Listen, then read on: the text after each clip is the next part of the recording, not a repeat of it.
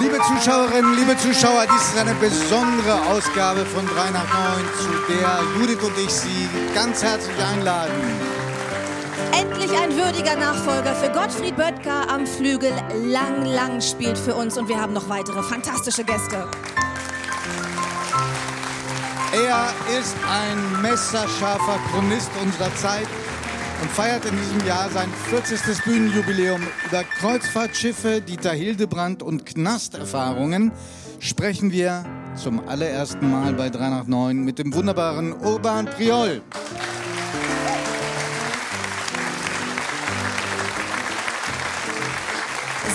15 Jahren präsentiert er um 20 Uhr die Tagesschau im Ersten. Was er davor und danach macht und was diese Bilder damit zu tun haben, fragen wir meinen Tagesschau-Kollegen Thorsten Schröder, der auch zum ersten Mal bei 3 nach 9 ist. Willkommen bei uns!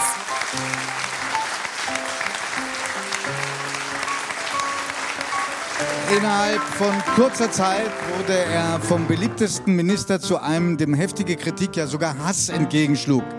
Jetzt sagt er, wir werden einander viel verzeihen müssen.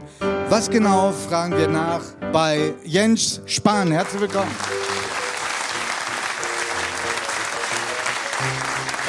Seitdem wir wissen, dass er heute zu Gast ist, bewegt sich die Redaktion von 3 nach 9 nur noch tanzend durch die Gänge von Radio Bremen. Wir freuen uns sehr über den King of Eurodance, DJ Bobo.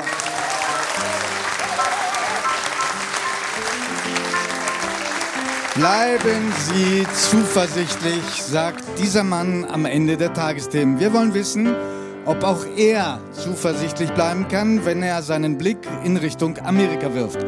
Herzlich willkommen, Ingo Zamperoni.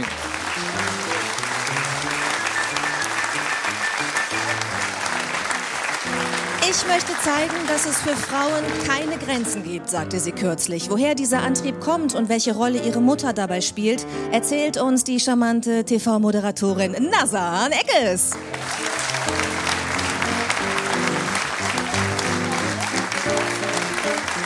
Extra für uns hat er die Melodie von 3 nach 9 eingeübt und es heute zu dieser Weltpremiere kommen lassen. Ein sehr herzliches Dankeschön und ein sehr herzliches Willkommen an den Weltklasse-Pianisten Lang Lang.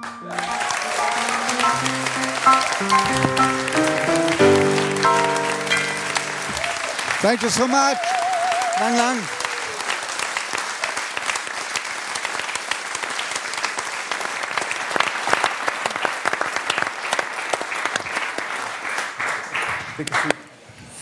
Vielen, vielen Dank. 48 Jahre lang haben wir sehr selten nur etwas variiert. Das ist der Anlass, Ihr Besuch heute, dass Sie heute uns diese Darbietung geben, diese Weltpremiere. Fantastisch. Vielen Dank. Vielen Dank.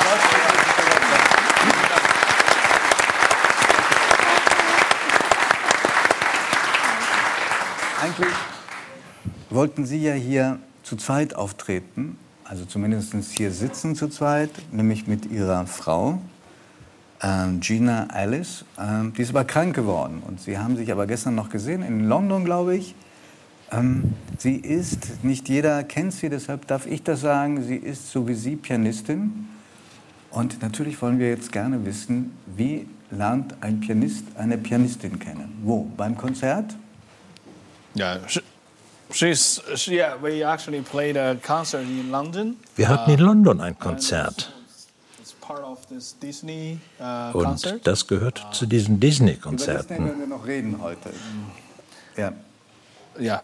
So she actually uh, played, and also she Sie she sang. spielte da Uh, und sie sang, uh, auch, denn sie ist auch Sängerin. yeah. And Und, that was a really Your nice Ways concert. Upon a Star. Und das war ein sehr schönes Konzert. But afterward, I think uh, uh, Aber uh. Uh, äh, uh, um zu antworten, sie hat sich erkältet. Sie Uh, sendet ganz liebe, herzliche Grüße an alle. Sie ist sehr traurig uh, at home. und ruht sich jetzt zu Hause aus. Und wir wünschen gute Besserung.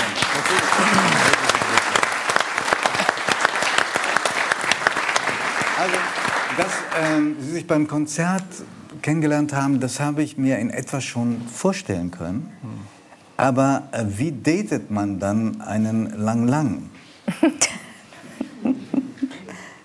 yeah.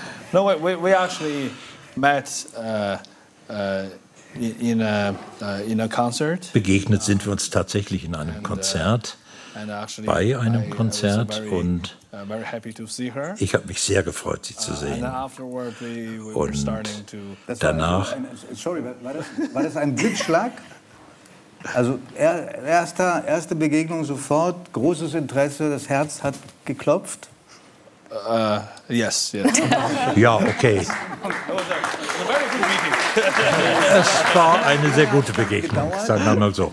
Vom, vom ersten Kennenlernen, sich vorstellen, bis zum Zusammenkommen.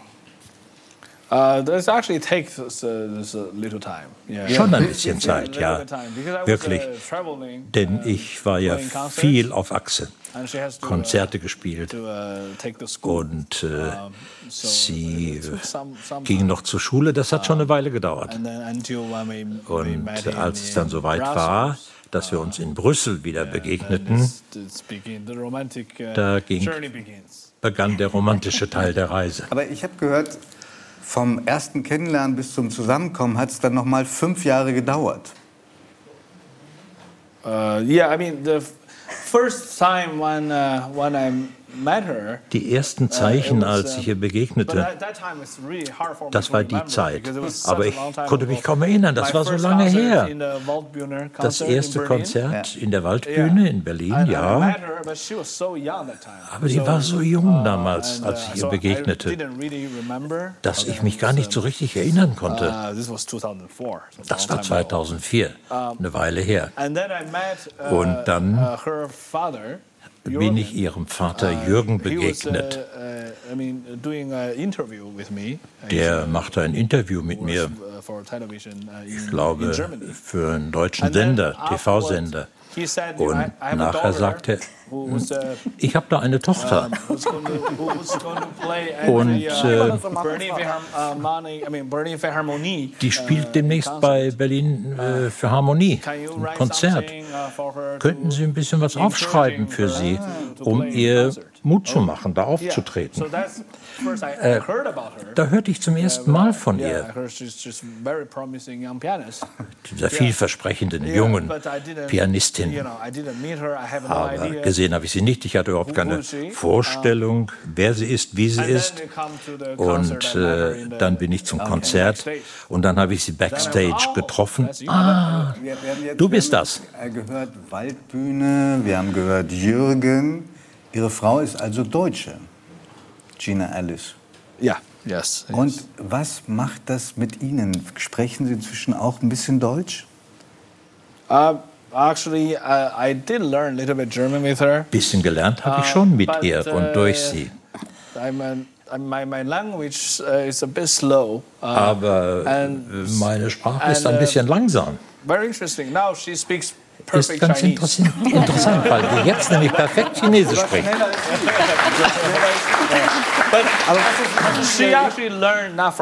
Uh, die hat von mir jede Menge uh, gelernt.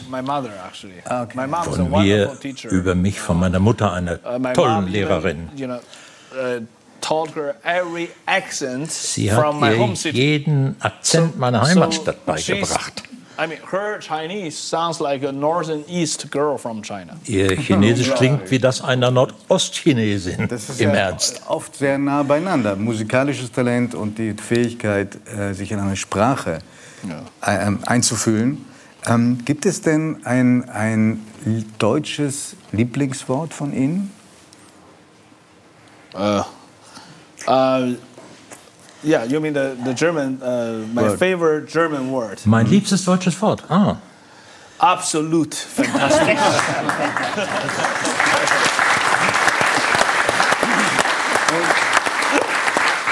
Und ein, ein deutsches Lieblingsgericht?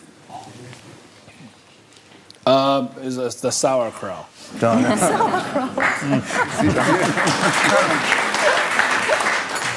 Sie bleiben sehr in dem uns nicht mehr so vertrauten. Ja? Kaum jemand isst hier noch Sauerkraut, aber es ist ganz wunderbar. dass Sie sich dafür, wobei Inge und Sabroni verzieht das Gesicht auch sehr gerne dort. Ja, also Rotkohl, Sauerkraut, diese ganzen, jetzt kommt der Winter ja, ja. deftiger, also ich freue mich yes. drauf, ich esse das auch gerne.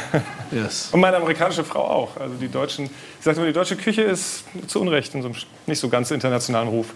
Äh, vor allen Dingen, äh, wir kriegen sie wieder an, herangeführt durch Leute, die einen anderen Blick haben und einen anderen Geschmack. Absolut. Ja. Sie haben inzwischen einen Sohn mit dem ganz bescheidenen Namen Winston. Ja. ja. Wer, wie kümmern Sie sich um dieses Kind? Sie, Sie leben in Shanghai, Sie leben in Paris, äh, Sie leben in New York. Hm. Und äh, das Kind, ist das immer dabei? Uh, yeah, the, the, the kids, is, I mean, our son uh, is, I mean, Unser Sohn, das Kind, ist ein uh, Vielreisender. Die uh, Erde hat er, glaube ich, schon zweimal äh, umreist. Shanghai, Frankfurt, Paris, Spanien. Hat er schon die Senatorkarte? Mit einem Jahr? I mean, I, I think, yeah, if he wanted, he can get a free, uh, free seat. Also einen freien Sitzplatz kriegt er immer, yeah, and then, and wenn er das will. New York and LA. And New York, LA. He did one more round. Und dann gleich noch eine Runde, yeah, die hat er noch dran gehängt. Zwei hat er schon. Uh, in 18, uh, 19 months. In 19 Monaten. Yeah, yeah. I'm sorry for him, but, uh, yeah. Mir tut das leid für ihn, uh, aber so ist das mal normal. Und wir brauchen ihn und müssen ihn sehen und bei ihm sein und er bei uns. Ich muss immer in Tuchfühlung sein, da geht es mir besser. Das hier letztes Jahr in Paris. Und Sie wissen mit Sicherheit schon, ob er ein besonderes musikalisches Talent hat bei den Eltern. Uh, he, uh, he has, unfortunately, he can't escape much. Er hat keine Chance zu entrinnen, leider. Ich übe ja dauernd und er hört sich das an. Und Gina übt. Uh, und äh, also er hört sich das auch an. Er muss sich das anhören, aber uh, manchmal geht er ans Klavier uh, und haut selbst ein bisschen drauf. Und äh, er mag ja. den türkischen Marsch über alles. Love you. and he, uh, he loves Twinkle Twinkle. Und Twinkle Twinkle hat er auch sehr gerne. So, so yeah, he's, uh, he's very musical. But ja, ja, er ist musikalisch. More, uh, dancing. Rather Aber er tanzt eher, als dass er Klavier spielt. So, yeah. Of course. Yeah, so.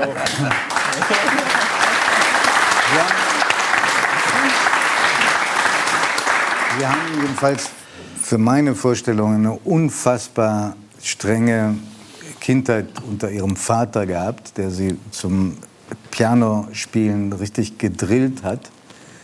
Werden Sie das ganz ähm, gelassen hinnehmen, wenn Ihr Sohn sagen sollte eines Tages, mich interessiert Musik null? Hmm. Uh, by the way, my father is here. Vorsicht, mein Vater ist irgendwo hier, ganz im Ernst. Ja, ja, ich spüre das. Hier in der Show, der schaut zu. Ich nehme nicht zurück. Ja, er hat auch den richtigen Dolmetscher nicht dabei, der würde auch gar nicht großartig meckern. Wir können sagen, was wir wollen im Ernst. Uh, my son, I mean, I, I would not force him mein Sohn? Nein. Den würde ich nicht zwingen, etwas really zu tun, wenn er das uh, überhaupt nicht will. Aber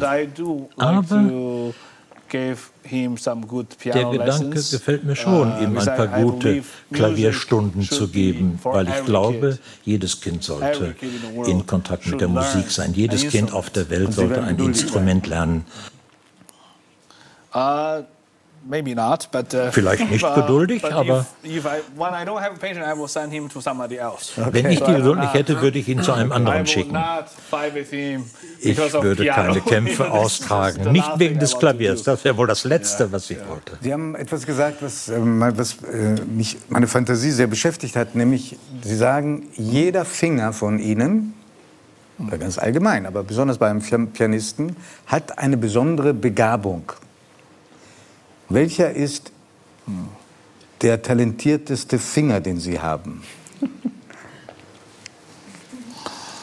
Uh, I mean, I, I yeah, that's actually a, a really good topic because Gutes each, Thema each finger has a eigentlich, different kind of energy weil jeder uh, Finger different eine ganz position. andere Energie hat und eine ganz like a andere play, Stellung uh, an der Hand. uh, Im Grunde wie in einem Fußballspiel. Yeah, and the interesting thing is you Und can das Interessante ist, dass man mit den beiden die drei uh, verbinden uh, kann each und kombinieren. Jeder Finger hat seinen eigenen Charakter. And uh, Und Da gibt es Finger, die sind total schwer, wie die Daumen. And, and some fingers are Und manche sind schwach, wie der Ringfinger. Das ist dann im Leben so. Und dann muss man das ausbalancieren und einsetzen, um Musik zu machen. And uh, Aber technique you have, egal, wie gut deine Technik ist, you have to melt with music. du musst verschmelzen mit der Musik. Du musst der Musik uh, dienen. Pianist, Ich ähm, obviously the hands is very very als important. Pianist denke, meine Hände sind nicht ganz But unbedeutend. Even we, if we needed to use our nose to Aber selbst wenn wir mit der Nase spielen ears, müssten, mit musical. den Ohren, müssen wir immer noch musikalisch sein This is dabei. kind of like our extension of feelings. Das sind so Verlängerungen über diese. Extremitäten. Und das sind Brücken. Sie haben gerade aufgenommen eine äh, CD, die sich mh, aus Anlass des 100. Geburtstages von Disney mit den Klassikern beschäftigt, die klassischen Stücke aus den Disney-Animationsfilmen. sind diese Musiken, da ist Pinocchio dabei und Mary Poppins und das Dschungelbuch, also alles, womit die meisten auch aufgewachsen sind, waren für Sie Comics, Filme dieser Art wichtig in den kleinen Pausen, die man ihnen gegönnt hat als Kind, wo sie nicht üben mussten? Um, I think it's the perfect time for me to just enjoy life without practicing. Uh, Das war die perfekte Zeit, And, ohne uh, zu üben, so äh, Freude am Leben zu haben. 30 minutes. 30 Minuten. Auf 30 Minuten kam ich jeden And, uh, Tag. 30 Und Minuten am Tag äh, hatten Sie frei. Yeah, 30 minutes I'm free for. richtig, 30 for- Minuten Freizeit. Oh, pur But I had, I had a little bit other Aber. Moment, es uh, gab auch sonst noch Freizeiten. Aber uh, 30 Äh, minutes. Für Comics und so blieb nicht mehr als 30 Minuten. Animationsfilme. Ich habe als Kind wirklich malocht, das muss man schon sagen. Ähm, Herr Lange, ich ähm, weiß, dass Sie ähm, in letzter Zeit immer wieder gefragt werden oder dass der Versuch unternommen werden, nach politischen Ereignissen in Ihrem Heimatland zu fragen. Ähm, ist Ihnen die Frage danach so unheimlich, dass Sie manchmal sagen, lieber nicht auftreten, als so eine Frage zu bekommen? I mean, look, my my, Also ich habe so etwas wie eine Mission, die besteht darin, die Menschen über ihre Herzen zu verbinden, Musik zu teilen, gute Gefühle zu stiften und zu verbreiten zwischen den Menschen. Und das ist für mich die wichtigste Mission, die Aufgabe. Und ich halte es besonders in diesen Zeiten für so wichtig, dass wir äh, den Menschen Liebe bringen, anstatt Konflikte und Hass. Ihr Wort in den Ohren. Thorsten Schröder, der Tagesschausprecher mit Sinn für die Nachrichtenlage und für die schönen Dinge im Leben.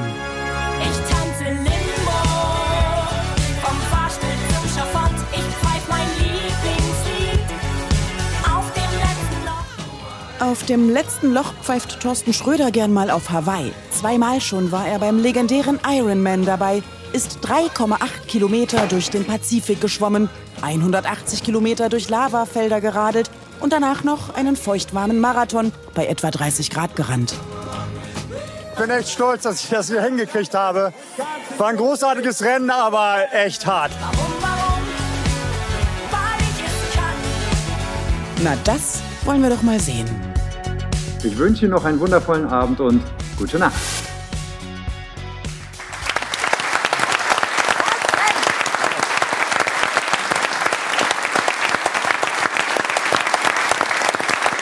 Also, ich weiß nicht, unser, wie es unseren Zuschauerinnen und Zuschauern geht, aber ich denke, wenn ich das sehe, da ist aber einiges los neben der alten Tante Tagesschau. Ich wusste, obwohl wir schon so lange Kollegen sind, zum Beispiel gar nicht, was für ein Hammer-Tänzer du bist. Wie kam es denn zu diesem Musikvideo, bitte? Ja, Mia hat gefragt, die wunderbare Berliner ähm, Elektropop-Band. Und ähm, ich musste da wahrlich nicht lange nachdenken, denn das ist so eine Once-in-a-Lifetime-Geschichte. Wenn ich als Nachrichtenmensch gefragt werde, ob ich in einem Musikvideo mitmachen möchte, dann sage ich natürlich sofort ja. Das Lustige war natürlich, dass ich dachte, naja, in einem Musikvideo mitspielen, da habe ich dann irgendwie einen Part von fünf, sechs, sieben Sekunden, mache einen Move, fahre kurz nach Berlin, mache da die kurze Aufnahme und dann war es das. Aber es stellte sich dann eben heraus, dass es um das gesamte Video ging. Also ich habe das gesamte Video durch die äh, Bühne, viel- da, durch wie die Kulisse, das? durch dieses wunderbare Kino getanzt. Wie? Das ist schon lang, ne? Drei, vier Minuten, oder? Davon gehe ich aus, dreieinhalb Minuten, also ein ganzes äh, richtig langes äh, Musikvideo Video. lang, das ganze Limbo-Lied lang. Und äh, das war auch wirklich harte Arbeit. Also es war alles sehr kurzfristig und wir haben das an einem Tag ähm, alles geübt, beziehungsweise die großartige Choreografin Nicole Wiese hat versucht, mit mir ganz viele Drehungen, Sprünge, da noch ein paar Schritte, die auch genau passen müssen, damit ich dann die Treppe hochrennen kann, das alles einzuüben. Mein Albtraum, Innerhalb- wirklich mein Albtraum. Ich könnte nichts, ich würde mich fühlen wie Balu der Bär. Ja, das, ich habe aber diese Aufgabe gestellt und musste dann Nicole Wiese sagen, okay, die Drehung, gut, dann eben nicht, komm, dann äh, Sprung auch nicht. Na gut, komm, dann mach die Schritte wenigstens.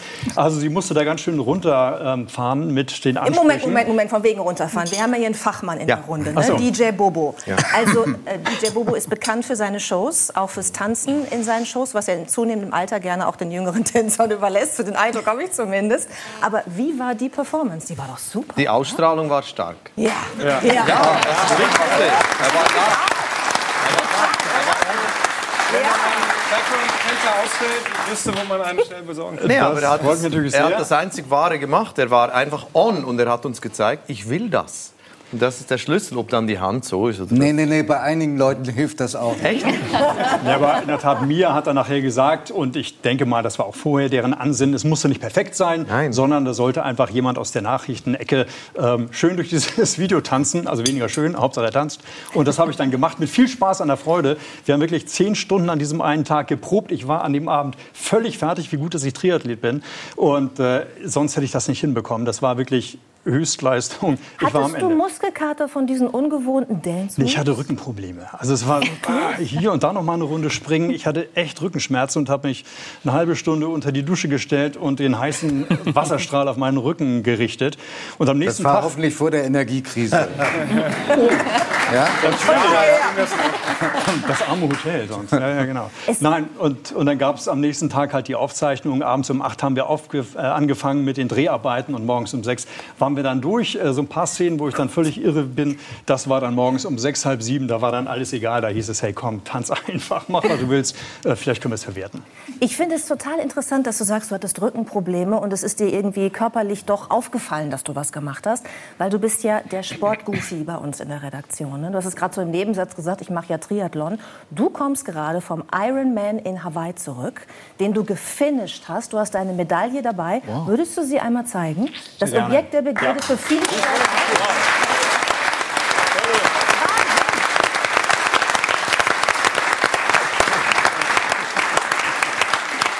Das ist jetzt, ähm, ich glaube, fast drei Wochen her, diese Schinderei, die du Wettbewerb nennst. Was Ja. tut dir alles noch weh?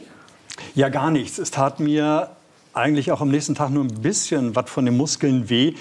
Ähm, ich hatte keinen Muskelkater. Das war aber am Tag davor anders. Also direkt nach dem Rennen war ich völlig am Ende. Da konnte ich keinen Fuß mehr vor den anderen setzen und musste unbedingt in die Horizontale. Das war ganz schrecklich. Aber am nächsten Tag ging das dann. Ich habe auch relativ kurz geschlafen. Das reichte mir dann lustigerweise schon. Ich wollte einfach morgens um halb sechs mich wieder auf den Balkon setzen mit Blick auf den Pazifik und Kaffee in der Hand und den beginnenden Tag äh, genießen. Es ging ganz gut, überraschenderweise. Aber es war Und vorher Hitze. kurz mal den Triathlon absolvieren und an den Ja, Kaffee natürlich nicht kurz. Es war hart, es war anstrengend, gar keine Frage. Aber es war vor allen Dingen die Hitze, die mich niedergemacht hat und die mich runtergedrückt hat und die mir große Schwierigkeiten bereitet Ja, hat. lass uns noch mal über die Distanzen kurz sprechen. Ich finde es unglaublich. Äh, Ironman auf Hawaii bedeutet 3,86 Kilometer Schwimmen, Hm. dann 180,2 Kilometer Radfahren und dann noch mal einen Marathon laufen. Mhm. Direkt danach quasi. Die volle das Strecke hört sich für mich Marathon? total verrückt an. Ja, ja, Marathon, 42, 42, 42,195 Kilometer. Ja, nee, alles in einem Rutsch durch, klar. In äh, Moment 11 Stunden, 5 Minuten und 45 Sekunden. Ja, ja genau.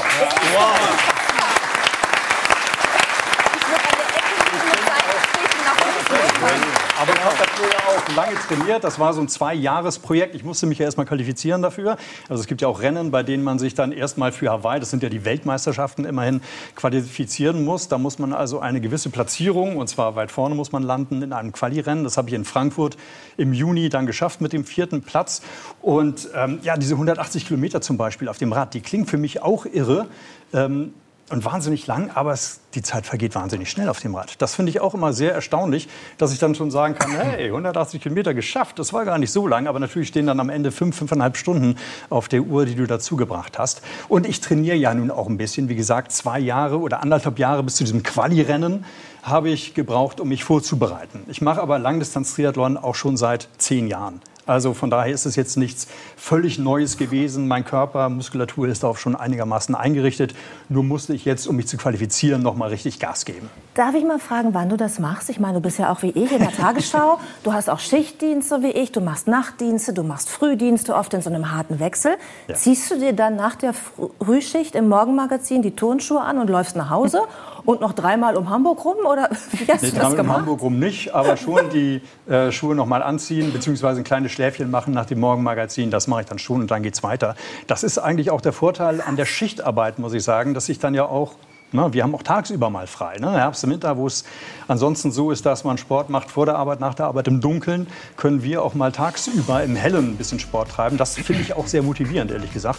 Ähm, und deshalb, klar, das mache ich in meiner Freizeit. Das ist in den ersten Monaten, jetzt, wenn die neue Saison beginnt, im Herbst, Winter, nicht so schlimm. Da geht es mit acht bis zwölf Stunden in der Woche los. Das konnte ich mir. Ach, das geht ja, ne? Das finde ich. Weißt du, wenn ich eine Stunde im Monat schaffe zu joggen, bin ich schon total Wow. sportlich. Also fühle ich mich und denke so, ja, ey, du bist jetzt auch so eine Influencerin Sport und so. Oh, Also ich bin eine Stunde im Bewegungsmensch. Ich muss mich, ich muss mich Wahnsinn.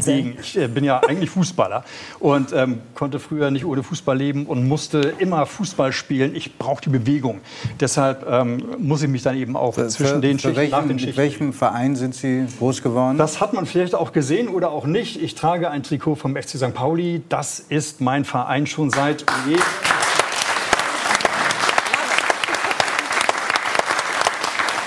Im nächsten Jahr ist es 40 Jahre her, seit ich als wirklich noch junger Kerl ähm, zum FC St. Pauli das erste Mal, ja, da sieht man es unten, FCSP und das äh, Logo.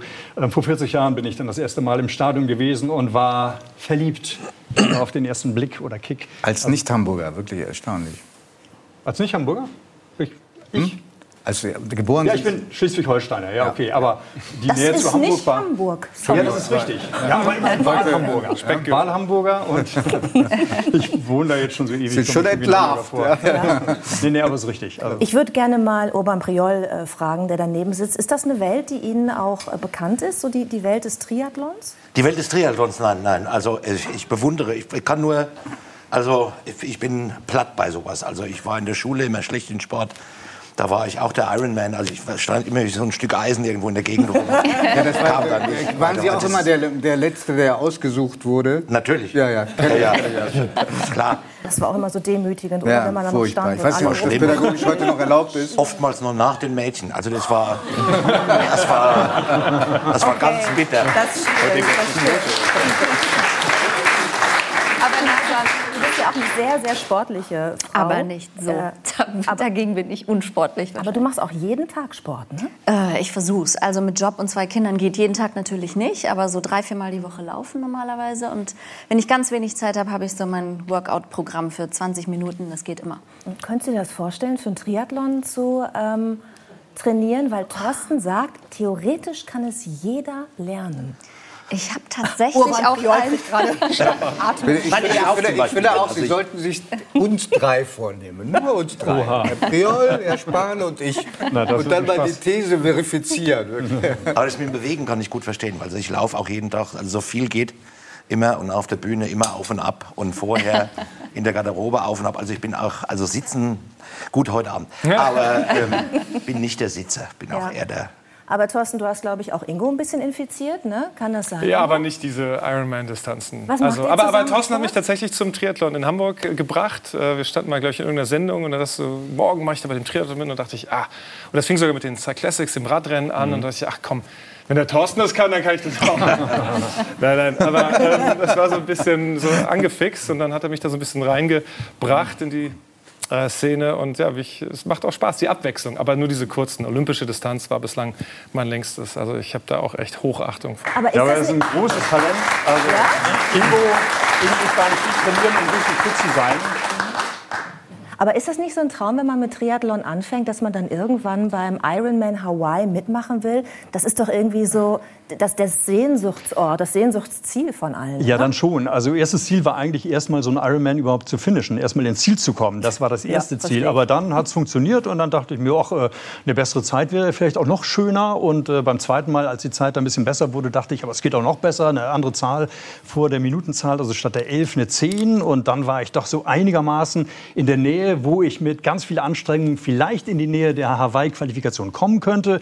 Und da hat es mich dann endgültig gepackt. Da dachte ich, hey, komm, jetzt machst du mal so ein ähm, richtiges Zwei-Jahres-Programm intensiv, um dich in diese Nähe zu bringen. Und dann hat es tatsächlich vor fünf Jahren auch mit ganz viel Anstrengung, aber auch, das möchte ich immer wieder betonen, mit ganz viel Spaß, sonst würde ich es nicht machen, mit ganz viel Spaß hat es dann vor fünf Jahren das erste Mal funktioniert.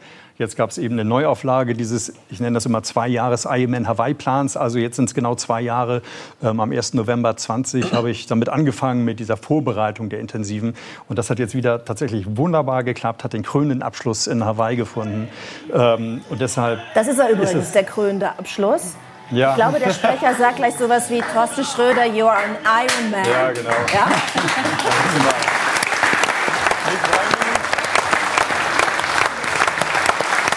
Was ist das Besondere Hawaii? Warum ist das dieses Sehnsuchtsziel für viele? Weil es so harte Bedingungen sind. Du hast vorhin schon gesagt, einfach 30 Grad. Die Luftfeuchtigkeit ist natürlich auch Ja, die krass. Ne? Luftfeuchtigkeit ist das Heftige. Also die 30 Grad, die hatte ich auch in Frankfurt bei dem Hitzerennen.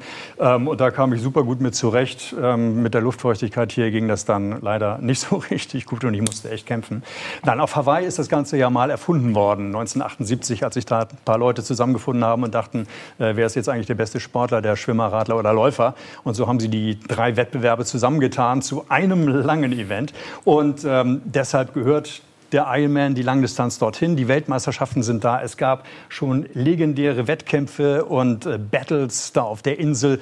Deshalb ist das einfach äh, der Ort, an den viele Langdistanz-Triathleten einfach mal hinwollen. Und diesen Traum hatte ich. Ich habe ihn jetzt ein zweites Mal erfüllt und bin glücklich, dass ich da wieder über die Ziellinie gegangen bin.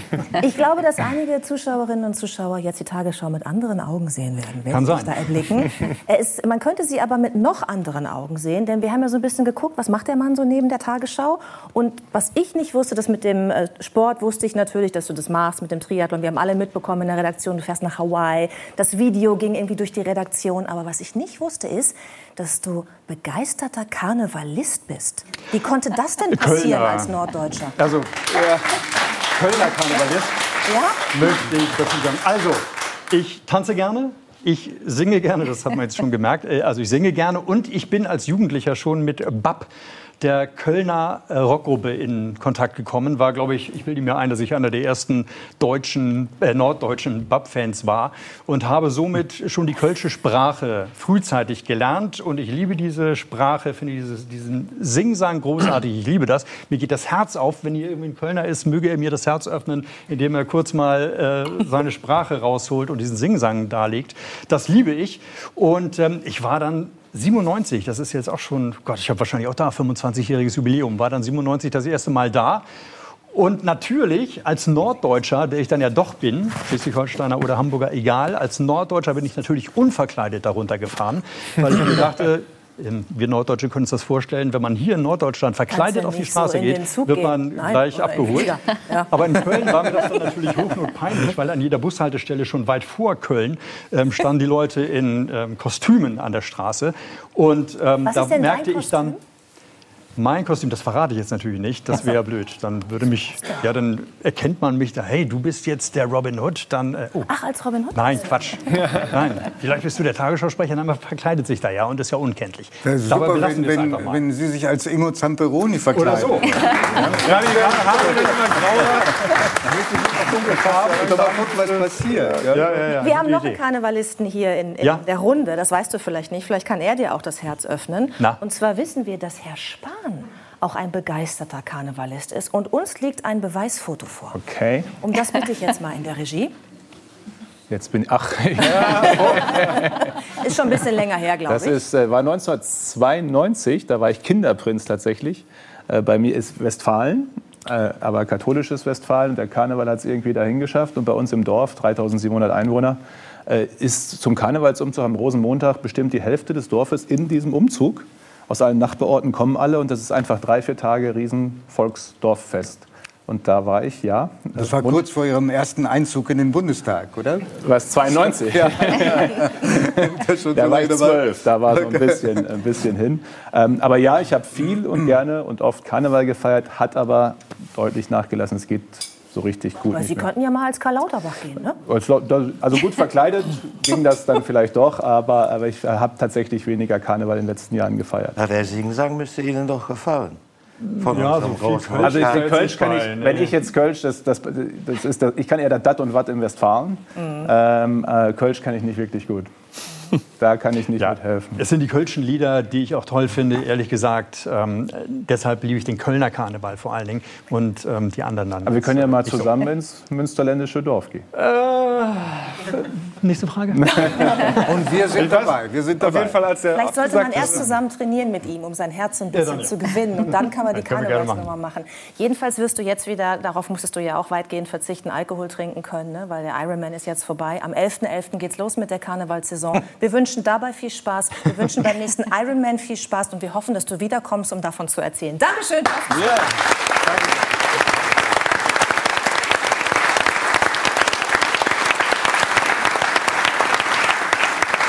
Und ich weiß nur, dass ich in meinem nächsten Leben Tagesschau- oder Tagesthemenmoderator werden möchte. Das ist so eine vielfältige, bunte Welt, die sich einem eröffnet. Großartig, wirklich. Herr Spahn, äh, ich habe versucht, aus Ihrem Gesicht irgendwas zu, in Ihrem Gesicht irgendwas zu lesen, als der so erzählt hat von seinen körperlichen Anstrengungen und habe gedacht, ist der äh, Jens Spahn eigentlich auch ein Sportler? Ich habe Sie so als Triathleten, habe ich mir Sie nicht. Ich wollte Ihnen Ich mich auch nicht. Nee, nee, alles, also ein Sportler im eigentlichen Sinne bin ich nicht. Ich mache gelegentlich Sport, ja, vor allem äh, äh, Kraftausdauer, ein wenig für den Rücken. Aber so die Fußballgene, die Sportgene hat er mein Bruder abbekommen.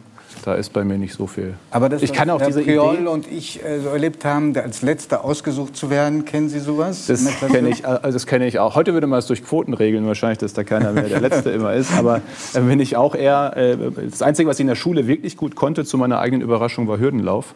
Äh, der ging ganz gut. Äh, alles andere nicht so. Ich Haben kann Sie mir so lange Beine? Ist mir noch gar nicht aufgefallen. Ja, es geht schon. Große Füße, lange Beine. Aber jedenfalls, ähm, aber dieses, diese Vorstellung, ein, zwei, drei Stunden einfach zu laufen, das, das irgendwie, mir sagen Leute, wenn man das fünf, sechs, acht Mal sich überwunden hat, dann wird es irgendwann was so freisetzen da oben. wie so und Rausch, so. ja. Aber ich schaffe irgendwie die ersten zehn Minuten schon nicht. Äh, äh, das, das ist nicht so meins. So hat sich nie ergeben. Ich habe das auch nicht mit den Glückshormonen, die ausgeschüttet werden. Äh, wenn ich dann mal so also stramm laufe und es kommen mir so aus, also ausgepowerte Jogger entgegen, dann gucke ich immer und sage, wenn so Glück aussieht. ähm,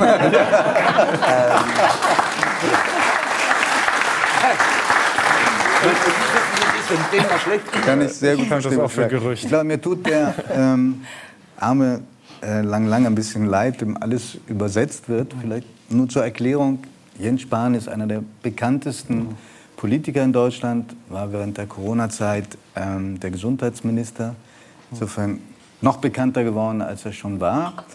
Und er hat jetzt ein Buch geschrieben, in dem das ein, den Titel trägt, eines Satzes, den Sie schon sehr früh während der Pandemie gesagt haben, nämlich wir werden einander viel verzeihen müssen.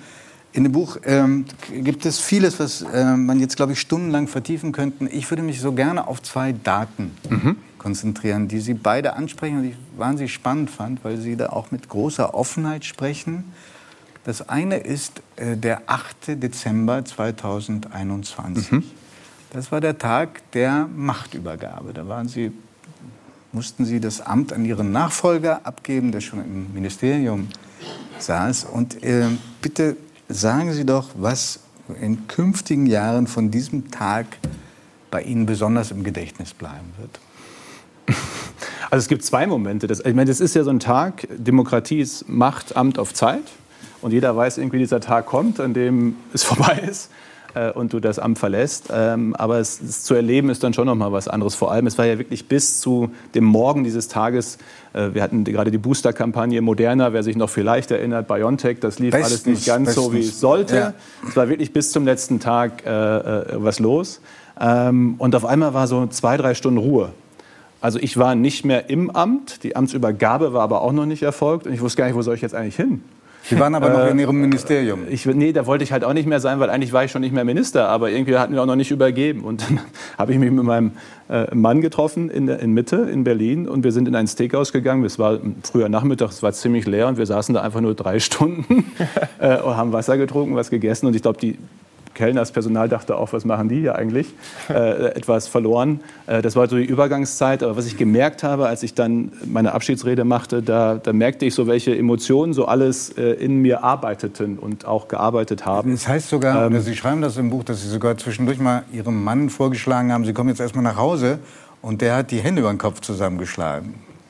Ja, er hat gesagt, lass das mal, ich komme komm nach Mitte. Äh, wir, okay, wir kommt lieber zu ihm. Ist, übrigens, heute, worüber ich mich sehr freue, äh, ist Daniel Funke heute hier und sitzt direkt hinter Ihnen. Ganz herzlich willkommen.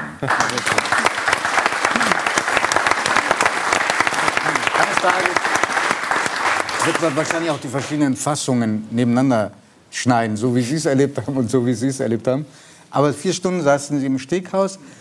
Und dann kamen sie da zurück und hat man dann das Gefühl, die ganzen Leute, die da arbeiten, die sind eigentlich schon auf jemand anders ja, fixiert? Ist so. Das ist, muss auch so sein. Es ist vielleicht auch so, wenn irgendwann ein neuer Chefredakteur kommt oder ein neuer Moderator. aber, aber, das ist ein großer Unterschied. Es muss, es muss auch so sein, dass das System sozusagen. Ich bleibe dann nicht Chefredakteur. Sie sind Politiker geblieben. Aber, ja, aber, ja, das stimmt. Ähm, mhm. aber, aber Sie merken das sofort, äh, wie, wie, wie natürlich sich ein Ministerium äh, ausrichtet nach dem neuen Minister, äh, wie, wie äh, die, die Abteilungsleiter, äh, bis hin zur Sicherheit. Ich musste ja äh, während der Pandemie auch wegen, ähm, wegen der Risiken, die es gab, durch Drogen und anderes mehr, hatte ich Sicherheit 24-7. Äh, und auch das ändert sich alles innerhalb von wenigen Minuten. Die werden einem einfach abgezogen. Auch das habe ich nicht verstanden so richtig, weil wenn jemand so richtig gehasst wird, dann hört das ja nicht von einem Tag zum anderen auf. Also das, das, das, Kriminalamt passt schon weiter auf und schaut, wenn ich öffentliche Auftritte habe. Aber klar, so ein paar Dinge ändern sich dann einfach. Das ist natürlich auch normal. Ich sage nochmal, es muss so sein. Ähm, ähm, aber es ist erstmal, wenn du das durchlebst und erlebst, schon, schon noch mal äh, ja, zum Umparken im Kopf eine komische Situation. Ähm, und so war es dann auch in den Tagen danach. Es kam ja dann die Weihnachtszeit. Das ist ja erstmal eine Gelegenheit, auch, auch, auch ein bisschen runterzukommen. Ich habe drei, vier, fünf Wochen keine Corona-Nachrichten, keine Inzidenzen, kein gar nichts äh, mir angeschaut. Weil ich musste ja auch nicht mehr. Also ob ich die Corona-Inzidenz des Morgens kenne oder nicht, ist dann auch egal, wenn ich halt nicht mehr äh, in dem Amt bin. Mhm. Ähm, und habe einfach versucht, für mich da einen Schnitt zu machen. Weil das waren, das habe ich in dieser Abschiedsrede am 8. Dezember auch gesagt, es waren die intensiv, für viele war das so in dieser Pandemie, aber es waren eben auch für mich die intensivsten Jahre meines Lebens mit Höhen, mit Tiefen. Ähm, ich würde keinen Tag missen wollen, keine Lassen Stunde, aber, aber es war halt schon ein ziemlicher Schnitt. Lassen Sie uns einmal zu den, zu den Tiefen kommen. Ähm, der 8, das andere Datum, das ich angesprochen habe, dieser 8. März, da sagen Sie, das war äh, eigentlich eine Art Zusammenbruch. Was haben Sie da erlebt? Der 8. März. Da waren Sie noch voll im Amt. Das war also 8. März 2021, ja. genau. Ähm, ähm, das ist in Berlin Feiertag, Weltfrauentag, äh, nur in Berlin Feiertag. Das war in der Woche ein Tag auf einmal, der ruhiger war als, als sonst. Ähm, und wenn Sie sich, sich erinnern, das erste Quartal äh, 2021, da lief es nicht äh, in allen Bereichen rund. Impfen lief nicht so, äh, dass äh, verständlicherweise war da viel Frust, wie es sollte am Anfang. Viel Kritik. Wir hatten äh, zu wenig Impfstoff. Das Testen startete eine Woche zu spät, das äh, kostenlose. Ich hatte auch selbst ein paar Fehler äh, gemacht, auch persönliche, ein Abendessen in Leipzig um und so. Das und kam ganz um viel. den Erwerb des Hauses. Es, es kamen ganz ja. viele Themen politisch und persönlich zusammen. Äh, und so ein, so, ein, so ein, mediales Dauerfeuer. Ich habe eigentlich eine ziemlich, heute würde man sagen, Grund, gute Grundresilienz, ähm, halt das eigentlich ziemlich viel aus. Aber auf einmal an diesem Tag wurde es ruhiger, unerwartet ruhiger, mhm. als es sonst war.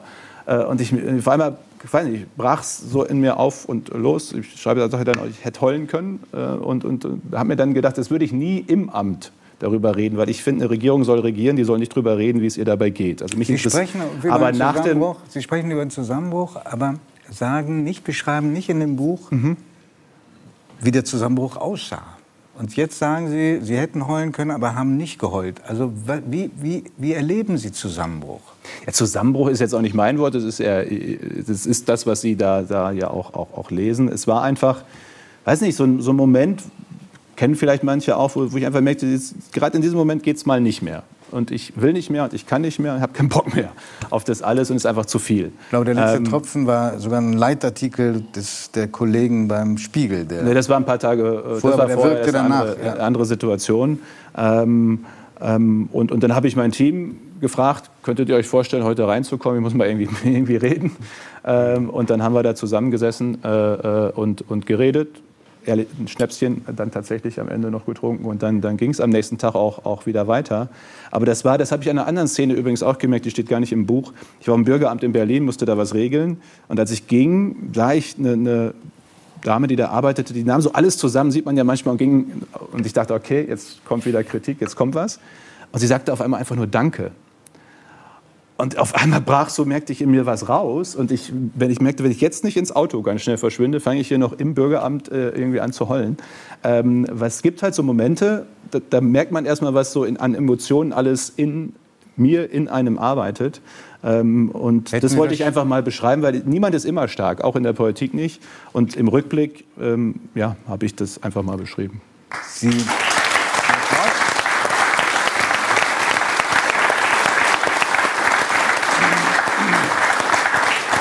Sie sprechen es an, sind sehr vorsichtig in den Formulierungen, thematisieren auch, ob man das überhaupt sagen darf. Also an einer Stelle, nur dass Sie sehen, dass ich Ihr Buch wirklich gelesen habe, sagen Sie auch, dass Sie Karneval auch nicht mehr feiern jetzt und schon zwar lange nicht, um nicht irgendwie ähm, abgeschossen zu werden. Einem Foto, was dann so erscheint, fänden Sie es denn so schlimm, wenn ein Minister eine, ein paar Tränen vergießt? Sei es vor Rührung oder weil er einfach fertig ist. Wenn das in einer öffentlichen Situation passiert, äh, nicht. Das muss, kann auch mal passieren. Aber wissen Sie, was, was ist jetzt meine Einstellung dazu, wie ich die Dinge sehe? Ich finde halt, ähm, wie ich gerade schon sagte, eine Regierung soll regieren und ich will nicht wissen, wie es ihr dabei geht. geht. Und in einer Zeit, wo es dem Land eh schon schlecht ging, viele durch waren, viel Frust da war, viel Unsicherheit da war, sei für alle eine harte Zeit, für alle, finde ich, muss nicht irgendwie ein Minister auch noch drüber reden, wie es ihm dabei geht, sondern der soll regieren, der soll machen, bestmögliche Entscheidungen treffen, Verantwortung übernehmen. Äh, so, so ist jedenfalls meine Einstellung dazu. Äh, und deswegen habe ich eben versucht, ähm, das, das sozusagen so eine Grundhaltung, so eine Grundspannung auch zu haben. Ich wusste einfach, wenn ich das Haus verlasse, das haben wir auch erlebt, dann stehen Leute zum Teil mit dem Handy davor und filmen jede Sekunde. Äh, und ich habe mir irgendwann angewöhnt, wenn ich das Haus verlasse, wenn ich die Autotür aufgeht, dann habe ich eine, eine Grundspannung, eine Grundaufmerksamkeit ähm, und, und mache bestmöglich meinen Job. Aber, aber alles andere gehört dann da jetzt nicht hin. Und äh, das habe ich dann eben sozusagen im Rückblick für mich äh, neben, neben Innenansichten, neben Anekdotischem, neben Lehren aus der Krise auch auf den Teil nochmal aufgearbeitet. Also Aber ich finde das stark, wenn ich das mal sagen darf. Ich finde das stark, dass Sie da jetzt so offen drüber reden. Also über Quellen und über Ihre also die politische Arbeit kann man ja bewerten, wie man möchte. Aber dieser, dieser menschliche Moment, der berührt mich, muss ich ganz ehrlich sagen. Auch, dass Sie das hier so sagen, dass Sie äh, ne, also dann ins Auto gehen mussten, weil sonst hätten Sie vielleicht. Ich glaube, jeder kennt das ja, solche Situationen. Und natürlich sind Sie auch Mensch ne, und nicht nur Politiker. Also. versuche mal, die von Judith gerade gelobte Offenheit noch ein bisschen auszunutzen. Ja. Und wenn Sie sagen, das ist mir aber jetzt zu viel Offenheit, dann wäre es mir lieber, wenn Sie sagen würden, ich antworte darauf nicht, mhm. als wenn Sie irgendwie eine Ausflucht nehmen. Ja, nach, nach, dem Einflieger bin ich jetzt aber gespannt. Sie haben ja selber angesprochen, was da alles schiefgelaufen mhm. ist. Mit den Masken ist was schiefgelaufen, äh, was, eine ganze Menge schiefgelaufen. Mit dem Testen, ähm, mit Ihrem Hauskauf, mit den äh, juristischen Auseinandersetzungen, äh, die es gegeben hat, mit dem Impfen ist so viel schiefgelaufen. Es waren zwei unfassbar fordernde Jahre. Sie haben es selber beschrieben. Gibt es denn Situationen, wo Sie mindestens im Rückblick sagen würden, ich war einfach überfordert?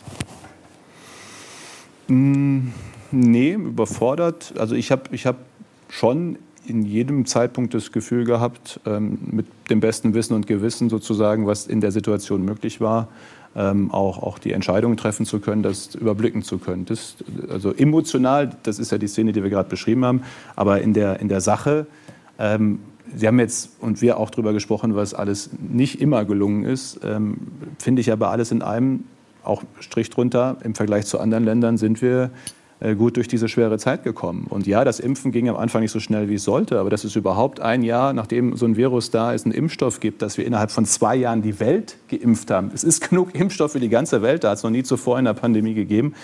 Ähm, also insofern, äh, nee, das nicht. Das würde ich jetzt nicht sagen.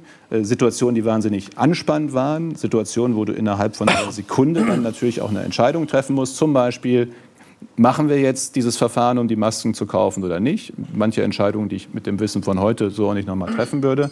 Äh, aber es nützt ja nichts. Ich meine, der ärztliche Direktor ist am Telefon. Zwei Unikliniken sagen, Herr Spahn, ich stelle nächste Woche hier die Arbeit ein, wenn Sie uns jetzt nicht Masken besorgen, weil ich schicke meine Pfleger so nicht mehr da rein. So, dann können Sie sagen, okay, nicht mein Job. Ist es nämlich eigentlich nicht Aufgabe eines Bundesministeriums, äh, Masken zu besorgen? Oder wir haben eben gesagt, äh, dann machen wir es. Und da war ich eher im Tun. Also diese Situation, dieses Gefühl, das Sie beschreiben, das würde ich jetzt nicht sagen. Mhm. Also ich respektiere das äh, natürlich voll und ganz, sage Ihnen aber, dass aus vielen Gesprächen, auch mit Spitzenpolitikern, ich sehr wohl weiß, es gibt Situationen, wo andere sagen, ich habe auch keine Ahnung. Ich bin mit meinem Latein am Ende. Ich glaube auch das. Würde ich nicht ausschließen, dass es die mal gibt, ähm, aber, aber in, in, in, dieser Situation, in den zwei Jahren, also im, im Sinne von mit ich weiß auch nicht mehr weiter, dass die Situation könnte ich jetzt nicht erinnern. Dass es Momente waren, wo wir einfach auch wussten, wir sind hier gerade in wahnsinnig unsicherem Terrain. Ich meine, der erste Lockdown, äh, das versuche ich auch zu beschreiben, wie wir da versucht haben, miteinander zu überlegen, was macht jetzt eigentlich Sinn, mhm. runterzufahren und was besser nicht. Ich meine, diese Sperrbänder, wenn Sie sich noch erinnern, um die Spielplätze. Mhm das haben wir ja dann auch später nicht nochmal gemacht, weil wir gesehen haben, das äh, braucht es jetzt auch wirklich nicht. das, wir, war, das wir, war also wirklich viel Tasten. Wir alle erinnern uns und, und wenden uns ab, weil es einfach so grauenvoll die Änderung ist. Manchmal tut es auch ganz gut, gewisse Dinge einfach zu verdrängen und zu vergessen. Was mir aber auffällt, ist, dass ähm, äh, der, Ihr Nachfolger ähm, eigentlich so gut wie nie böse über ihn spricht und auch Sie nichts Abfälliges über ihn sagen. Wie kommt das? Also zum einen, wir kennen uns seit bald 20 Jahren. Wir sind ziemlich unterschiedliche Typen, würde ich Karl sagen. Aber ähm, würde ich zustimmen. Oder? ähm, aber, äh, aber wir schätzen uns. Wir kennen uns auch wirklich aus der politischen Arbeit. Wir haben 2013 schon zusammen äh, Koalitionsverhandlungen federführend äh, für Gesundheit geführt. Wir haben immer einen Kompromiss gefunden, der hat auch immer gehalten. Ähm, und wir haben einfach miteinander so eine Vereinbarung auch getroffen. Ähm, ich, hätte, ich hätte Anfragen, ich habe Anfragen gehabt über Wochen und Monate, jeden Tag die aktuelle Corona-Politik kommentieren können. Aber ich finde, ob Schützenverein ist oder Regierung oder vielleicht auch Chefredaktion oder Moderatoren, den Nachfolger zu kommentieren, äh, finde ich, gehört sich einfach nicht. Und andersrum, ähm, äh, finde ich, passt es auch nicht gut. In der Pandemie noch zwei, die ständig irgendwie das kommentieren und noch vielleicht unterschiedlich, bringt auch eher äh, Konfusion. Und da haben wir einfach miteinander vereinbart, machen wir nicht, wir reden gut übereinander oder gar nicht. Und das passt ja dann auch. Und hätten Sie ähm, auch mit ähnlicher Werbe wie Ihr Nachfolger die äh, Teilfreigabe von Cannabis äh, ver verbreitet? Äh, nein, das hätte ich nicht. Und haben Sie, wissen Sie wenigstens, wovon Sie reden? Bei Cannabis? Ja. Sie können jetzt nichts entlocken, was nicht schon entlocken worden wäre. Nämlich? Ich saß mal in einer Sendung mit äh, Boris Palmer war, glaube ich, dabei. Heinz Buschkowski, kennen Sie den noch? Aber hallo, äh, Neuköllner Bürgermeister. Ja, war doch lange in äh, Berlin. Ein Liberaler. Und wir saßen bei Stefan Raab. Mhm. Und der fragte, wer in der Runde hat noch, nicht, äh, noch nie gekifft. Und da ging die Hand vom Grünen hoch. Von Boris Palmer? Von Boris Palmer. Das liegt daran, also ich will das jetzt auch nicht irgendwie, ich bin ja der Niederländischen... Der ist, der ist gelegentlich so von sich selbst ich berauscht, dass er das wahrscheinlich nicht braucht. Möglicherweise. Also es ist jetzt, ist jetzt keine, keine riesen äh, Geheimniseröffnung, hier ist jetzt aber nichts, wo ich über... Also ich bin an der niederländischen Grenze groß geworden, da gab es Karneval, äh, aber halt... Coffeeshops noch, ne? Ein paar Meter weiter. So, Also insofern jetzt gehört das praktisch zum gewohnt, gesunden Aufwachsen dazu. Das würde ich jetzt wieder, weder, weder Karneval in all seinen Ausprägungen noch das gehört zum gesunden Aufwachsen wahrscheinlich dazu. Aber ich muss Ihnen jetzt Ähm, noch mal was verraten, aber- was Sie vielleicht berühren wird. Ja? Mhm. Nämlich, dass ähm, me- meine Freundin und Kollegin und Co-Moderatorin Judith hat sich gestern hingestellt und hat für Sie was gebraut. Ja. Gebraut? Und zwar Ja, raten Sie haben mal, was das sein könnte. Erst mal raten, was Ach das so, sein was es könnte. sein könnte. Den Braun macht man, tut man Bier, oder? Es ist kein Bier, so viel kann ich sagen. Was gebraut? Naja, das Was ist Sie nicht gerne- ganz fachkundig, also zusammengerührt, gemixt. Naja, es war schon ein bisschen mehr als nur zusammen. Ja, ja, ja. Ja. Aber er soll sich am Wort nicht aufhängen. Ja? Also wir, so. haben, wir haben in der Recherche erfahren, dass Ja. Sie gerne Eierlikör trinken. Das stimmt. Ja? Und haben dann überlegt, ob wir nicht vielleicht das mal so in der Runde rumgeben.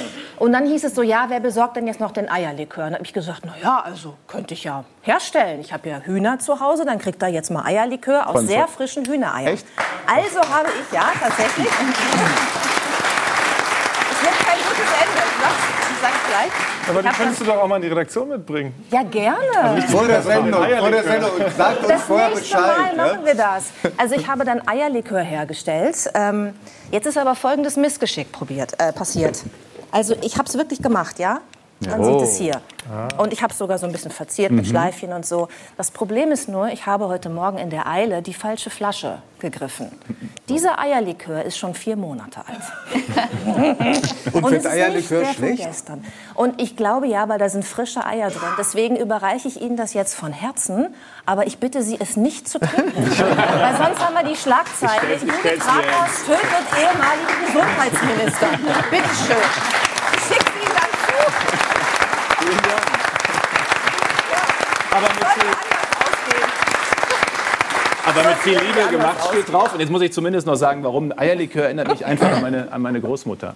Äh, Ach ja, das weil- ist ja auch schön. Als Nein, Statement. der Geschmack, der Geschmack. Und, und, und es war so, meine, meine Großmutter wurde dann pflegebedürftig und konnte sich nicht mehr so gut bewegen. Aber wenn du ein Eierlikör dahingestellt hast, ging auf einmal eine Bewegung noch ganz schnell, die sonst nicht mehr ging irgendwie. Und, und, und das verbinde ich einfach sowohl den Geschmack, sie hat immer einen selbst gemacht, ähm, wie auch diese Situation mit ihr. Und deswegen habe ich mich irgendwie in Eierlikör verliebt. Lieber Herr. Lang Lang, das üben wir mit dem Eierlikör. Ja? Really great. I love it. Er kennt es, er kennt es. Also ich liebe das Zeug auch. Herr Spahn, ich habe mich gefreut, dass Sie gekommen sind. Ich freue mich, dass Sie hier weiter sitzen und kommen Sie wieder. Ja. Vielen Dank. Dankeschön.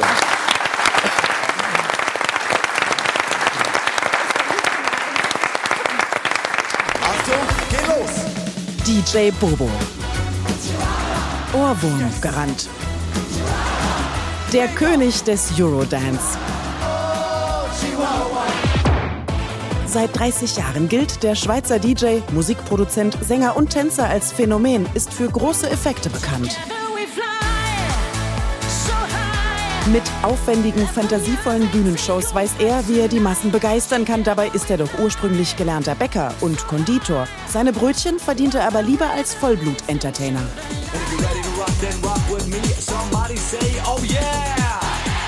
Mit diesem Song gelang ihm 1992 der Durchbruch.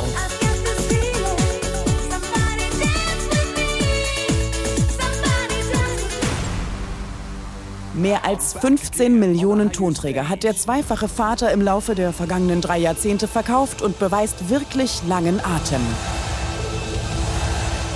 Seine Show goes on.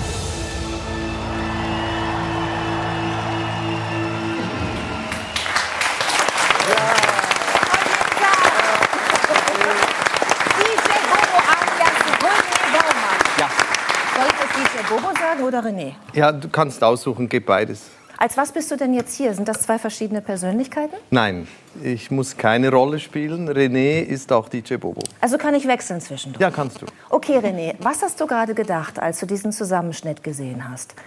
Hast Ach. du das genießen können? Ich hörte über meinen Knopf im Ohr, die Regie hat getanzt, die haben alle so Moves mitgemacht da oben. Äh, machst du das innerlich auch oder suchst du Fehler?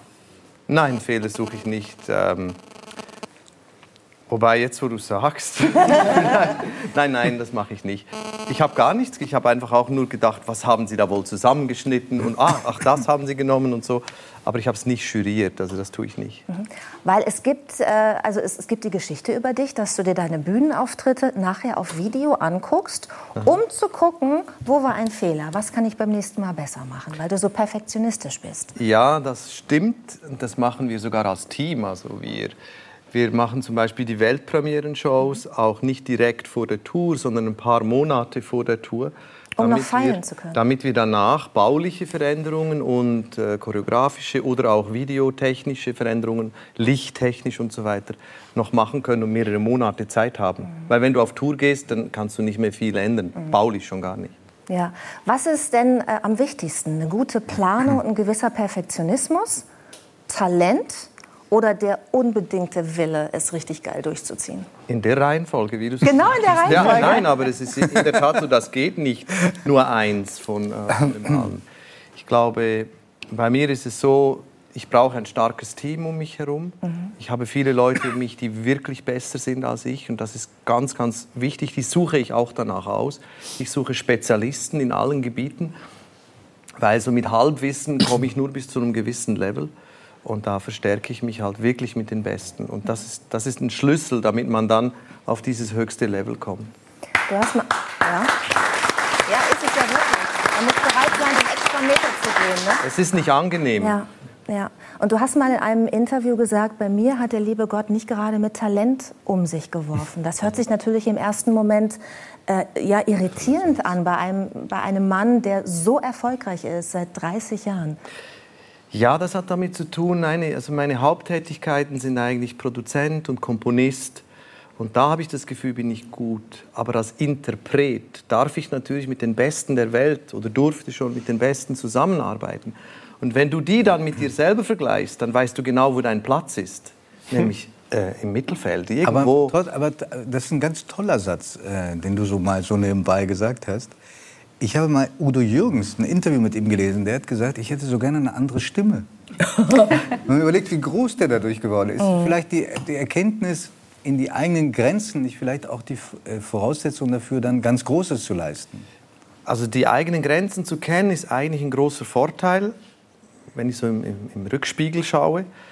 Ähm, und dann umgibt man sich automatisch mit den Besten. Da sind wir wieder beim gleichen Punkt, weil wenn Mhm. du auswählen kannst, dann nimmst du äh, zur Verstärkung halt Leute, die das Gesamtprojekt stützen. Das ist ganz wichtig. Wir haben ähm, Bilder deiner letzten Show. Die würden wir jetzt gerne mal zeigen. Da gucken wir jetzt noch mal rein. Das ist also wirklich ein Spektakel, ja. Und zwar für jung und alt.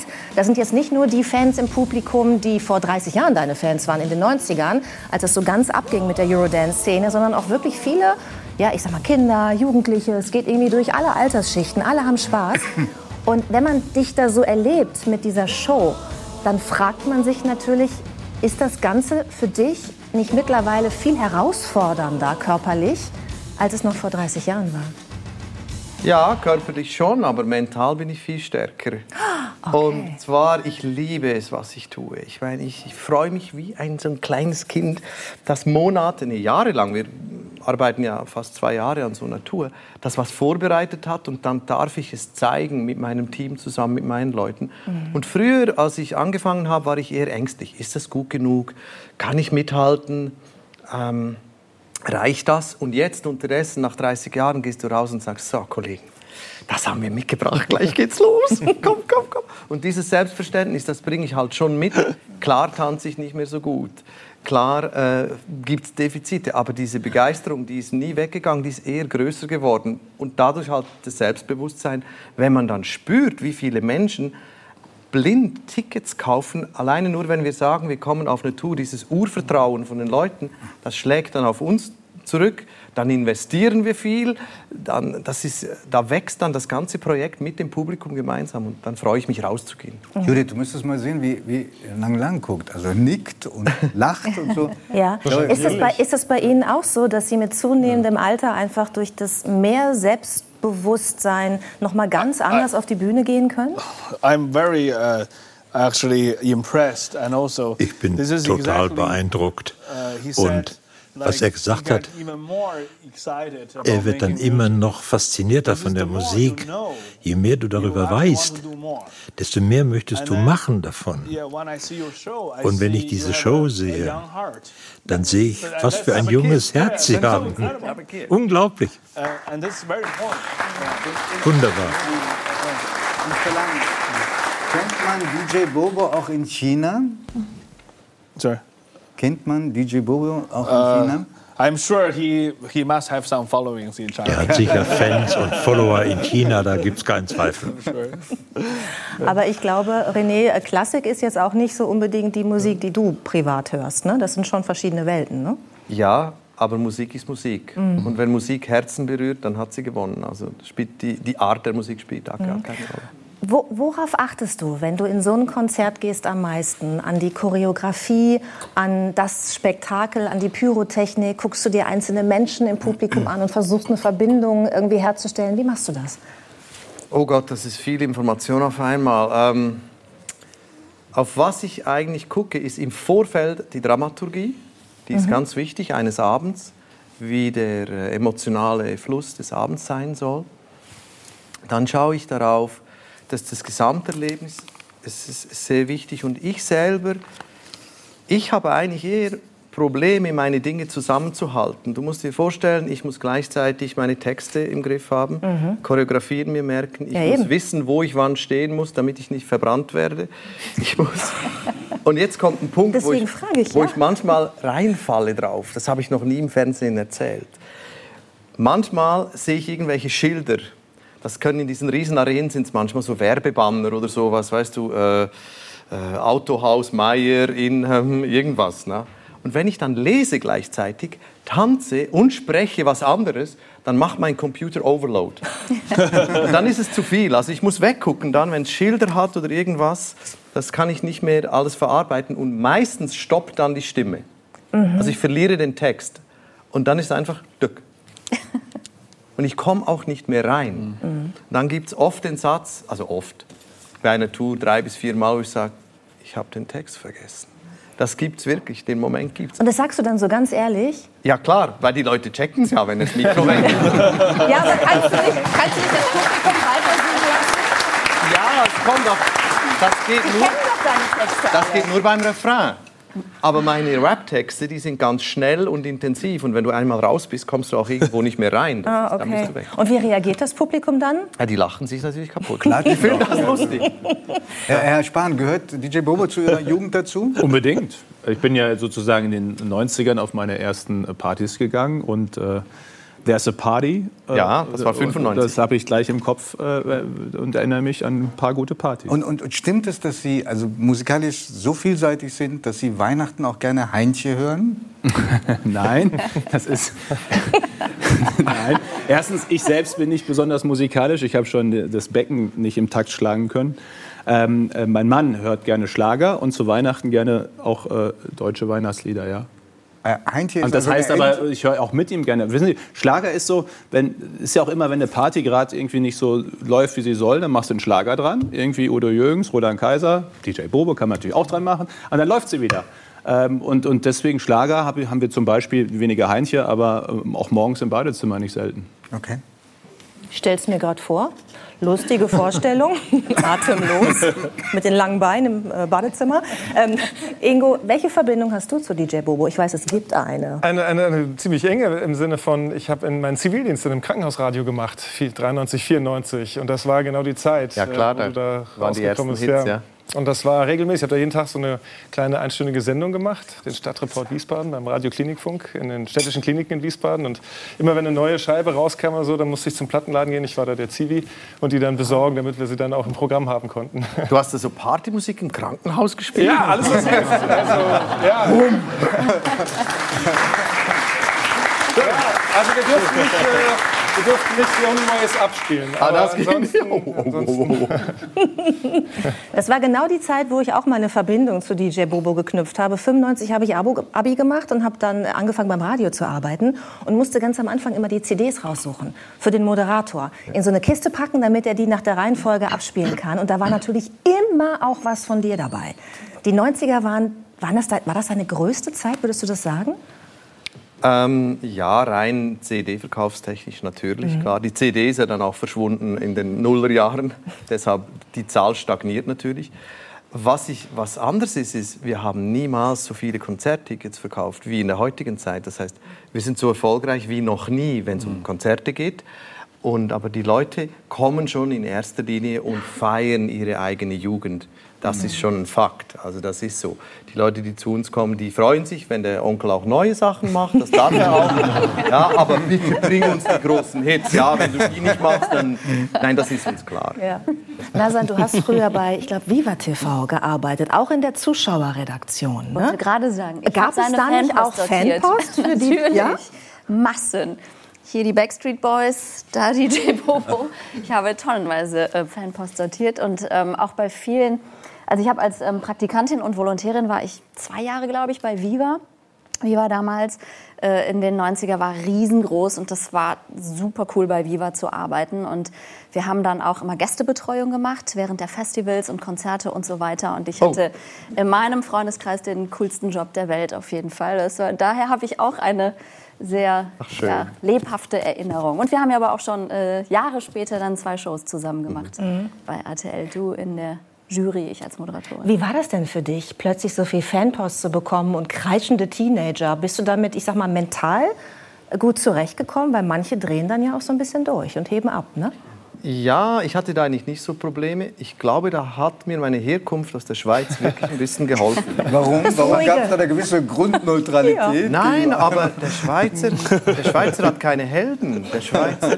Doch, oh, oh, oh, oh, oh. Oh, oh, ja, glaub mir, wir sind alle gleich. Also, Okay, diese also direkte keine- Demokratie führt dazu, dass wir alle uns, da, es ist kein zwingendes Muss, sich über andere zu stellen. Und ich habe das so empfunden, dass mir die Schweizer, sage ich mal, diese, diese Mentalität äh, hat mir bestimmt geholfen, wenn ich internationale Kollegen gesehen habe, die dann gedacht haben, sie können übers Wasser gehen, habe ich immer gedacht, nee, Kollege, das geht nicht. Ich weiß, dass das nicht geht. Und hast du auch durch dein Elternhaus so eine gewisse Bodenständigkeit mitbekommen? Denn das ist es ja oft, ne? was Künstler nicht abheben lässt, wenn sie einfach so, ich sag mal, gesunde Wurzeln im Boden haben. Ganz bestimmt. Ich bin im, äh, in einem Dorf aufgewachsen und äh, auf dem Bauernhof. Das finde ich unglaublich sympathisch. Und Mami hat die Kartoffeln und den Salat auf den Tisch gebracht und jedes Mal dazu gesagt, die sind aus dem eigenen Garten. Und mit diesem Blick war immer gemeint, esst sie mit Respekt. Mhm. Und ich habe das damals doof gefunden, weil ich dachte, Mann, die können, können sie auch kaufen. Ja? Aber unterdessen bin ich stolz darauf, dass Mami mir das mitgegeben hat. Also ich bin zum Beispiel jemand, ich kann Essen auch nicht wegschmeißen. Also dieses Food Waste, ich, äh, das tut mir weh. Ich, dann noch gelernter Bäcker Konditor. Da hat man auch gelernt, wenn Brot trocken war, dann hat man das nicht weggeschmissen. Das wurde dann wieder verwendet mit für andere Dinge und so weiter. Ja, das habe ich gelernt. Und du hast, du hast gerade von deiner Mutter gesprochen. Du bist ohne deinen leiblichen Vater aufgewachsen, der interessanterweise, äh, wir haben nämlich hier drei Halbitaliener auch in der Runde, Italiener ist. Wie kam es dazu, dass du äh, deine Kindheit ohne, ich sag mal, diesen Teil deiner Wurzeln verbringen musstest? Also die, meine Eltern haben nicht geheiratet. Papa war ein italienischer Gastarbeiter. Der war Rezeptionist in Davos, an Mhm. einem Skiort. Und meine Mami, Mami war Floristin. Und da haben sie sich kennen und lieben gelernt. Und als dann der kleine René irgendwann äh, on the way war, hat Papi gesagt, lass uns heiraten und nach Neapel gehen. Und das war in den 60er Jahren. Das Wort Neapel war für meine Mutter aus der Schweiz, die wohl äh, behütet war, war das äh, weit weg. Unendlich weit weg. Und die zwei haben dann halt sich getrennt sozusagen. Und so bin ich dann bei den Großeltern aufgewachsen, die ersten Jahre. Und Papa ist dann irgendwann zurückgegangen nach Italien. Und du bist aufgewachsen mit dem Gefühl, dass dein Vater sich nicht bekennen möchte zu dir, dass du halt keinen Kontakt hast, weil er das nicht möchte. Aber dann, als du erwachsen warst, hast du ihn doch noch kennengelernt und hast festgestellt, dass er sehr wohl Kontakt haben wollte, dass deine Mutter das aber verhindert hat, weil sie dachte, es ist besser für dich Mhm. und es ist besser für deinen Vater. Ich habe es jetzt sehr stark Mhm. zusammengefasst. Wie war das für dich, nach so vielen Jahren vor deinem Vater zu stehen und diese Wurzeln auch noch kennenzulernen? Das war ganz wichtig jetzt im Rückblick. Papa ist gestorben vor ein paar Jahren, Mami auch. Aber zum Glück durfte ich ihn mit 33 dann Mhm. das erste Mal noch umarmen. Und ich war so aufgeregt. Ich hatte das Gefühl, das ist jetzt der schwierigste Moment. Ich habe mir schon überlegt, wie, wie sage ich Hallo? Ich, Hey, how you doing? Ciao, bello. Oder Chihuahua. Oder was mache ich? Ja, ah, Gott, ja ich habe alles Mögliche überlegt. Und dann kommt dieser Moment, dann kommt so ein kleines, gebrechliches Männlein auf dich zu und sagt, ich bin Papa. Und dann, wie man sich vorstellt, hat diesen Moment hat. Ja, sehr, das war sehr, ähm, sehr wichtig im Rückblick. Und dann waren ja da zum Glück Enkel. Also er konnte sozusagen wie über die Enkel gab es dann einen gemeinsamen Draht. Mhm, Das heißt, über die Ent Enkel konntet ihr eine Beziehung dann noch Genau. aufbauen nach dieser langen Zeit. Hast du es deiner Mutter übel genommen im Nachhinein, dass sie das verhindert hat, diesen Kontakt? Ja, übel ist vielleicht übertrieben. Sie hat mir dann irgendwann mal so einen Stapel Briefe gegeben, den sie und Papa sich gegenseitig geschrieben haben damals. Das ging ja Wochen, bis ein Brief von Neapel da war und zurück. Anders als heute, ja. Ja, genau, das ging wirklich lange. Und dann hat er immer wieder gebettelt um, um einen Termin. Und sie schreibt, es ist besser für dich, wenn du ihn nicht siehst. Und ich dachte immer, Mann, warum? Mhm. Ja, es war, jetzt, es war nicht gut. Sie hätte einfach mir klar reinen Wein einschenken sollen. Das wäre besser gewesen im Nachhinein. ja. Mhm. Wir wollen nicht aufhören, dieses Gespräch ähm, mit dieser Emotion. Und deswegen haben wir eine ganz tolle Grußbotschaft für dich. Oh. Sie kommt jetzt. Hey Bobo, weißt du, was mir kürzlich durch den Kopf geschossen ist? Wir beide hätten eine riesen Karriere als Musikerduo machen können. Vergiss Modern Talking, äh, vergiss Wham, äh, Milli Vanilli. Wir beide hätten auf Tour gehen können als The Twins.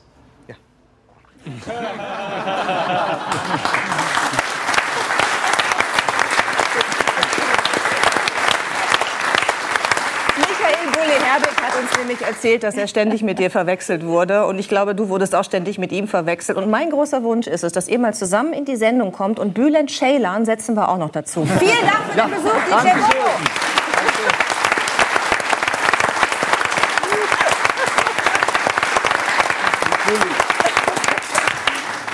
Also ich begrüße sehr herzlich Ingo Zamperoni. Ich freue mich sehr auf das Gespräch.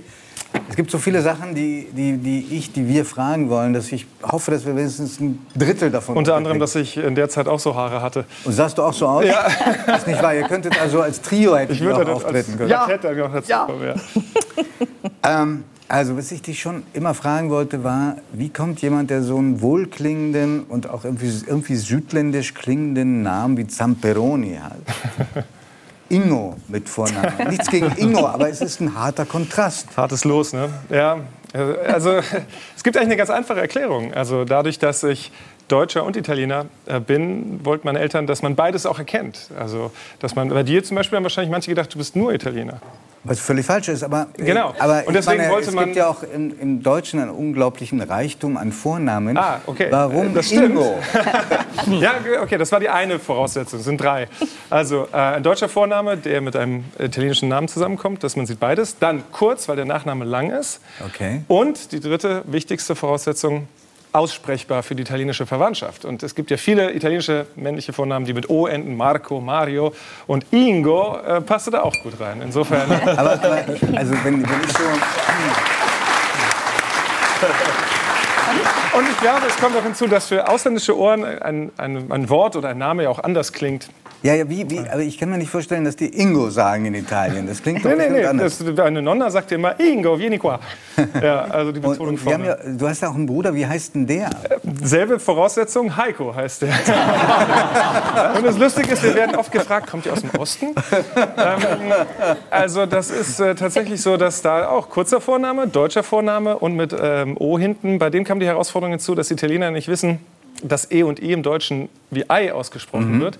Und für den Fall, dass wir mal nach Italien gezogen wären äh, und die H auch nicht aussprechen können, die Italiener, wie du Außer weißt. in der Toskana. Ja gut, äh, da auf jeden Fall, aber ähm, grundsätzlich. Und dann hat, haben meine Eltern den Clou äh, gefunden, aus Heiko mit AI äh, den Namen zu schreiben. Da können die Italiener wenigstens Aiko sagen. Und, ähm, und ich, ich finde es bis heute immer lustig, wenn ich Heiko mit EI deutsch geschrieben sehe, dann macht es in meinem Kopf immer Eiko. Da ist ein Fehler drin. Ja, ja, das ist total schräg. Also für mich muss es mit AI heißen. Dein, dein Vater hat ähm, Schuhe verkauft? Unter anderem. Er hat eigentlich alles verkauft. Er war im Marketing. Der hat schon Autos, Eis, äh, Parfums und am Schluss ist er dann bei Schuhen gelandet. Aber es heißt, also erstens, dass er dabei erfolgreich war, dass er das gut konnte. Ja. Und zweitens, dass bei dir zurückgeblieben ist eine gewisse Neigung zu Hausschuhen. Ja, da, da, da kommt meine amerikanische Frau nicht mit klar. Ähm, Und jetzt haben wir Also die Geschichte stimmt. Ja, also ich, äh, ich finde, kalte Füße, das fand ich schon immer furchtbar. Das klingt sehr pantoffelig, ne? äh, spießig, aber... äh, Aber wie ja. sehen, wie sehen deine Hausschuhe so aus? Hüttenschuhe, Schweizer Hüttenschuhe habe ich, hab ich gerne. Was sind das Mhm. für Schuhe, Entschuldigung? Ja, so diese, diese Halbsocken mit Wolle und so, ja. Also, aber ich laufe auch sehr gerne barfuß, muss man dazu sagen. Also wenn es nicht not tut, dann auch ohne. Aber ich meine, es ist immer sehr schwierig, über Nationalcharakter zu sprechen. Aber ich äh, kenne wenige Menschen in Italien, die barfuß rumlaufen, aber ganz viele in Deutschland. Ja. Ich, ich glaube, obwohl es in Deutschland eigentlich mehr Gründe gäbe, Schuhe in Italien ist ja die Zoccoli, ne, die man gerade im, Meer auch immer anhat, diese, Genau. diese Holzpantoffeln. Ich glaube, es wird irgendwie als unhygienisch empfunden, äh, durchs Haus oder durch die Wohnung zu rennen und dann damit ins Bett zu springen. Na gut, ins Bett springe ich mit meinen Hausschuhen auch nicht. nein, nein, ohne Hausschuhe. Ach so, Wenn man barfuß läuft. Ja. Deswegen äh, hat das mein äh, italienischer Vater auch in die Familie eingeführt, sich vor dem Schlafengehen die Füße zu waschen. Das machst du zusätzlich noch. Ja, nicht so ganz, aber äh, das, äh, deswegen gibt es auch das Bidet bei uns zu Hause. Okay, auch etwas, was in Italien Sehr sehr italienisch, ja. ja. Aber wäscht man im BD nicht was anderes als Ach, das ist praktisch für alles Mögliche.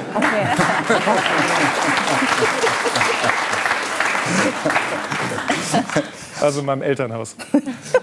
Äh, Kommen wir auf weniger schlüpfrige The Themen. Äh, Ist es wahr, dass du mal einen Dieb in die, gestellt und in die Flucht geschlagen hast? Ja das, ja, das ist wahr. Es klingt jetzt viel heldenhafter, als es war. Es war ähm, wir haben früher in Hamburg in einem Spüttel im Erdgeschoss gewohnt und im Sommer war die Terrassentür auf zum Garten äh, hin. Und ähm, ich war alleine zu Hause. Die Familie war schon beim Spielplatz um die Ecke und ich bin nur noch zurück, um was zu holen. Äh, und hörte dann so Geräusche. Ich war in der Küche, habe irgendwelche Sachen für die Kids gesucht. Und dann klang das so, die Knaden so, die Dielen, als wäre jemand zurückgekommen. Und dachte ich, er ist eins von den Kindern oder meine Frau. Guckst um die Ecke und dann steht da so jemand wildfremdes, der irgendwie, man merkte schon, der suchte irgendwas, äh, die Gelegenheit nutzen wollte und irgendwas mitgenommen hat und ähm, hat dann das Handy, das in der Steckdose steckte, einfach so gegriffen. Und damals hatten die Smartphones noch so einen breiten Stecker, der so einen Widerhaken hatte. Also die kam nicht so leicht raus und hat es einfach rausgerissen und ist abgehauen, als ich sagte, hey, was machst du da?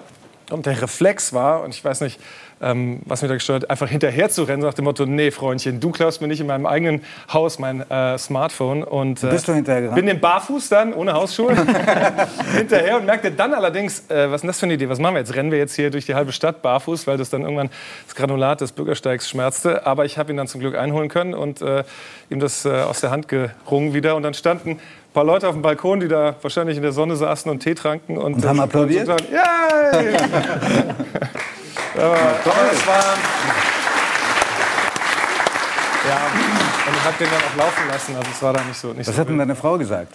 Warst du verrückt oder? naja, die sieht das aus der amerikanischen Perspektive so ein bisschen. In den USA sind äh, Einbrecher in der Regel potenziell auch bewaffneter als in Deutschland. Und umgekehrt gehen die auch ein hohes Risiko ein. Und umgekehrt auch, das stimmt. Also ich glaube, in, in den USA hätte ich das auch nicht gemacht, einfach äh, dem hinterher zu laufen. Ich glaube, da war jetzt auch, das war jetzt harmlos. Aber klar, in den USA, dieses Trespassing-Schild sollte man ernst nehmen, weil dann Leute im Zweifel auch eher erstmal schießen ähm, und, und dann erstmal gucken, wer kommt auf mein Private Property. Du bist unter anderem auch deswegen hier, weil du einen zweiten Teil ähm, eines Dokumentarprojekts äh, jetzt abgedreht hast. Der erste war sehr, sehr erfolgreich. Der hieß äh, Trump, meine US-Familie und ich. Und jetzt ist ähm, das fast gleich geblieben, es ist noch ein weiterer Name dazugekommen, nämlich Trump, Biden, meine US-Familie und ich. Also es ist eine Fortsetzung. Du besuchst wieder deine, die Verwandtschaft deiner Frau und guckst, was sich in der Zwischenzeit verändert hat, wo jetzt ein anderer Präsident ist, nämlich Joe Biden. Ich habe mir den Film schon anschauen dürfen, der nächste Woche läuft. Ja. Und ähm, war erstmal wahnsinnig erstaunt, wie äh, nett die Verwandtschaft deiner Mutter ist, obwohl sie, äh, deiner, Entschuldigung, deiner Frau, das nehme ich sofort zurück, äh, wie nett die Verwandtschaft deiner äh, Frau ist, obwohl sie überwiegend republikanisch wählt. Naja, das war so ein bisschen auch das Ziel schon des ersten Films und auch dieses zweiten, äh, dem deutschen Publikum das näher zu bringen. Mit dem Ziel, dass sie verstehen, was da passiert, ohne dass sie da jetzt gleich Verständnis haben müssen für. Und, und dass auch republikanische Wähler natürlich nett sind und, und auch wie mein Schwiegervater. vor allem das Nett an sich ist ja noch kein Wert, ja. Aber Ja. sie sind auch überhaupt nicht tump. Also sie argumentieren und so. Vielleicht, guck mal, man sieht hier das wunderschöne Haus. Ähm, Der Tante meiner Schwieger- Frau in Montana, Ja, wunderschön gelegen. Unglaublich schöne Landschaft. Das Haus Ja. wirkt auch sehr gemütlich. Dann wird gegessen, dann wird dann ein bisschen beim noch gefischt. Fliegenfischen ver- versucht. Und, und das Erstaunliche ist, dein Schwiegervater sagt, also so sinngemäß, ähm, er ist, äh, Trump ist ein narzisstischer Trottel. So, Idiot. über, so übersetzt du es jedenfalls, Trottel. Und, ähm, und warum wählt er ihn dann trotzdem, wenn er ihn so durchschaut? Ja, das war die Zielsetzung, die meine Co-Autorin Birgit Wernke und ich eben auch hatten bei, der, bei dem Projekt, dass man sagt, okay, wir machen uns das in Deutschland oft zu einfach und sagen, ah, hier, hier werden, glaube ich, 99 Prozent der Menschen würden alles, was nicht Trump ist, wählen. Ähm, Nicht ganz, 99 sind es nicht, aber, aber eine große Mehrheit. Und, und ich glaube, es gibt einfach Gründe. Und in einem politischen System, wo es nur A oder B gibt, das zwar Vorteile hat, weil es auf Klarheit ausgerichtet ist, aber eben dann auch keine Alternativen du meinst jetzt das Wahlrecht in Amerika? das Wahlrecht in den USA, das Parteiensystem einfach in den USA. Es gibt keine Möglichkeit, wenn mir äh, die eine Partei nicht gefällt, dann gucke ich mal oder ich wähle taktisch, weil ich denke, da könnte eine Koalition entstehen, sondern A oder B. Und wenn, wie mein Schwiegervater, der sagt, ich bin für Steuersenkung und Trump hat die größte Steuersenkungsreform seit Reagan hingekriegt und äh, ich, oder andere Gründe, ich bin für die Neubesetzung der, der Richter im obersten Supreme Court, ähm, dann, dann ist mir das wichtig. Und wenn ich das, was die progressiven Demokraten da wollen, was die Vorstellungen haben von Umverteilung, wenn mir das nicht passt, dann bleibt mir quasi nur dem, äh, republikanisch zu wählen. Und wenn das halt derjenige ist, den die alle aufs Schild heben, ja, was soll ich da machen, wenn nicht wählen ja keine Alternative ist? Also du sprichst dann ja auch mit, äh, mit demokratischen Freunden aus deiner New Yorker Zeit. Mhm. Was da auffällt und mich auch äh, erschreckt hat, ist, eigentlich ist da überhaupt keine Hoffnung, gar kein Antrieb mehr, mit der anderen Seite zu reden. Jedenfalls nicht mit dem Ziel, dass man die vielleicht für die eigenen Überzeugungen gewinnen könnte. Ja, natürlich gibt es auch noch Wechselwähler in den USA, aber ich habe Wenig, den Eindruck, offenbar. genau, ich habe den Eindruck auch, und das hat sich nochmal im Gegensatz zu vor zwei Jahren nochmal verschärft in gewisser Weise, dass das so zementiert ist und auch von vornherein schon so akzeptiert ist. Die holen wir eh nicht mehr rüber. Wir geben es auf. Und, und dass es jetzt an der Politik in den USA quasi, quasi nur noch darum geht, die eigene Basis zu mobilisieren. Je mehr die eine Seite schafft, Leute zur Wahlurne zu bringen, desto größer die Aussichten auf Erfolg. Und Also wirklich ein aufschlussreicher Film. Mhm. Am Montag kann ich nur empfehlen. Im ersten. Ja, so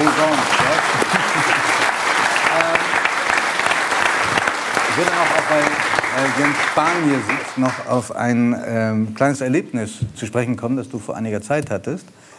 Du hast nämlich ähm, Herrn Habeck interviewt. Und wie soll man sagen, das Gespräch war jedenfalls in dem Teil relativ karg, so im Ergebnis. Und das schauen wir uns mal an. Nun sind die Zeiten gerade so ernst, eben wie Sie sagen. Da bräuchte es eine Bundesregierung, die an einem Strang zieht, bei all den Paketen die, und den sozialen Maßnahmen, die Sie jetzt noch umsetzen wollen. Stattdessen streiten Sie sich seit Wochen mit der FDP um die AKW-Laufzeiten. Und das Hickhack geht ja immer noch weiter. Ja, das ist die Frage. Ja, die Frage ist, wollen Sie das nicht beilegen, dieses Hickhack? Selbstverständlich. Und was machen Sie, um das zu tun? Reden. Herr Habeck, vielen Dank für das Gespräch. Danke Ihnen.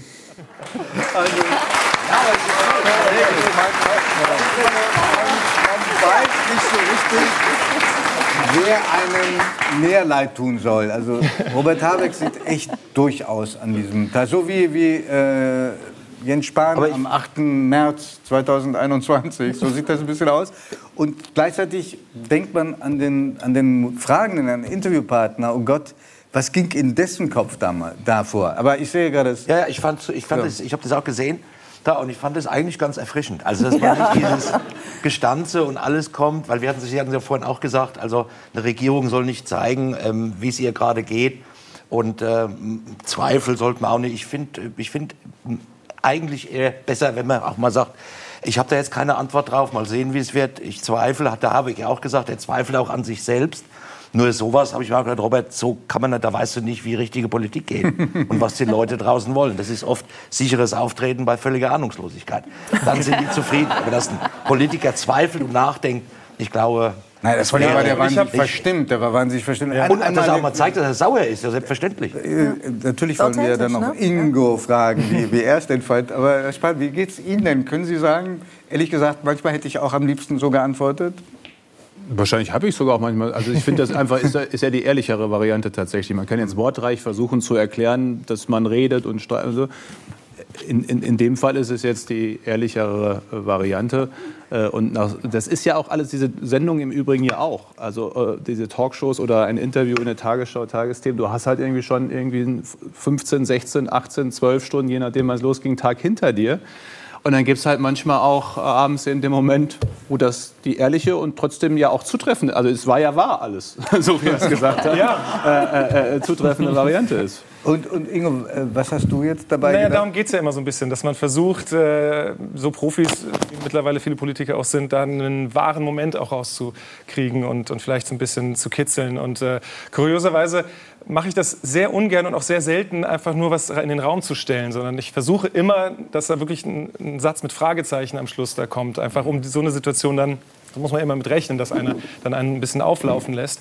Ähm, aber ich glaube, wir hatten davor ja auch ähm, noch darüber gesprochen, wie jetzt die Wirtschaftsaussichten sind. Das war ein aufgezeichnetes Gespräch, kurz Passt, vorher. viele Interviews sind aufgezeichnet. Das passt oft nicht in den Terminkalender von Ministerinnen und Ministern und deswegen ist das oft so. Und das ist so eine sehr künstliche Situation. Anders als wir, dass man hier so zusammensitzt und auch nonverbal so ein bisschen kommuniziert und reagieren kann. Ähm, guckt man, Sie haben das oft genug, wir haben es auch oft genug, äh, man guckt äh, gehabt äh, in so einen Kasten und man hört es nur übers Ohr. Man hat kaum Zeit vorher noch so kurz zu sprechen.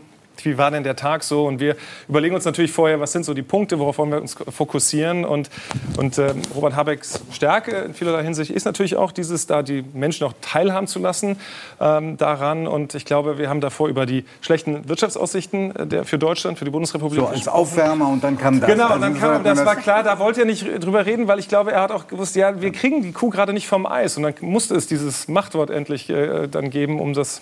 Aber du, als- also in, der, in den Antworten wirktest du gelassen. Weiß, wahrscheinlich sah es innerlich anders aus. Du bist ohnehin ein Mensch, der sehr ausgleichend, sehr freundlich, sehr optimistisch, sehr gut gelaunt wirkt. Gibt es irgendwas, was dich richtig wütend macht?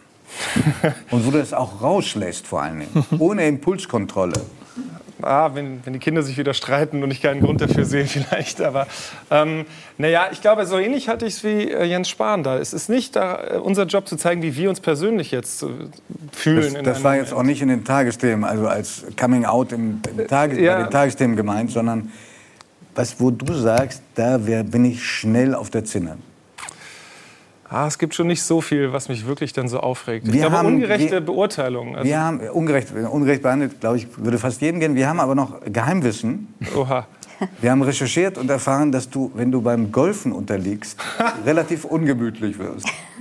Das ist alles eine Zen-Übung, also ähm, eine Übung in Demut.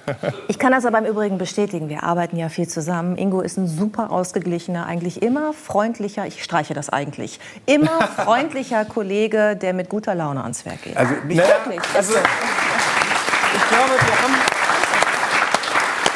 wir haben äh, wirklich auch einen sehr privilegierten Job, muss man auch wirklich sagen. Wir, wir, wir, wir haben das Privileg, mit Menschen, die in Entscheidungsschnittstellen sitzen, äh, zu sprechen. Und äh, es ist jeden Tag auch wieder spannend und aufregend. Und, und dann am Ende ist es aber auch nur wieder Fernsehen. Wenn, wenn ich einen Fehler mache, Aber- wenn wir einen Fehler machen, dann, wenn Sie einen Fehler machen, hat das eher Konsequenzen. Klar, Also- aber du erinnerst mich wahnsinnig an, an einen Schulkameraden, den ich mal hatte, nämlich äh, den ehemaligen Regierungssprecher und ZDF-Moderator Steffen Seibert. Hm. Der hatte auch dieses Geschenk des Himmels, das, alles, was der anpackte, gelang ihm. Und dabei war er auch noch gut gelaunt. Ich weiß nicht, ob das dann Das, doch immer der, das eine bedingt das andere. Wenn was ja, ja, ja, ja. Ich weiß nicht, ob das dann angehalten hat über die schwierigen Jobs, aber Mhm. ich meine, also du hast ein großes Geschenk bekommen mit, vom lieben Gott. Oder meinen Eltern. Oder von den Eltern. Ja, das, Genau. Vielleicht hängt das ja. Ja. auch zusammen. Ja, aber es ist tatsächlich auch, glaube ich, so, dass ich meine, ich habe auch deswegen so einen riesen Respekt auch vor der Arbeit, die die Politiker machen. Und das darf man eben auch nicht vergessen, wie Robert Habeck jetzt oder als Sie da in der, im Feuer standen. Ähm, und, und deswegen denke ich immer, wir dürfen da jetzt auch nicht mit Schaum vor dem Mund als, als Journalisten oder so rangehen, sondern eben kritisch, klar, und, und auch nachhaken und, und so, aber eben ähm, auch in gewisser Weise ein bisschen auch menschlich bleiben, ist, glaube ich, auch wichtig. Vielen Dank. Ja, also nur die Hälfte geschafft,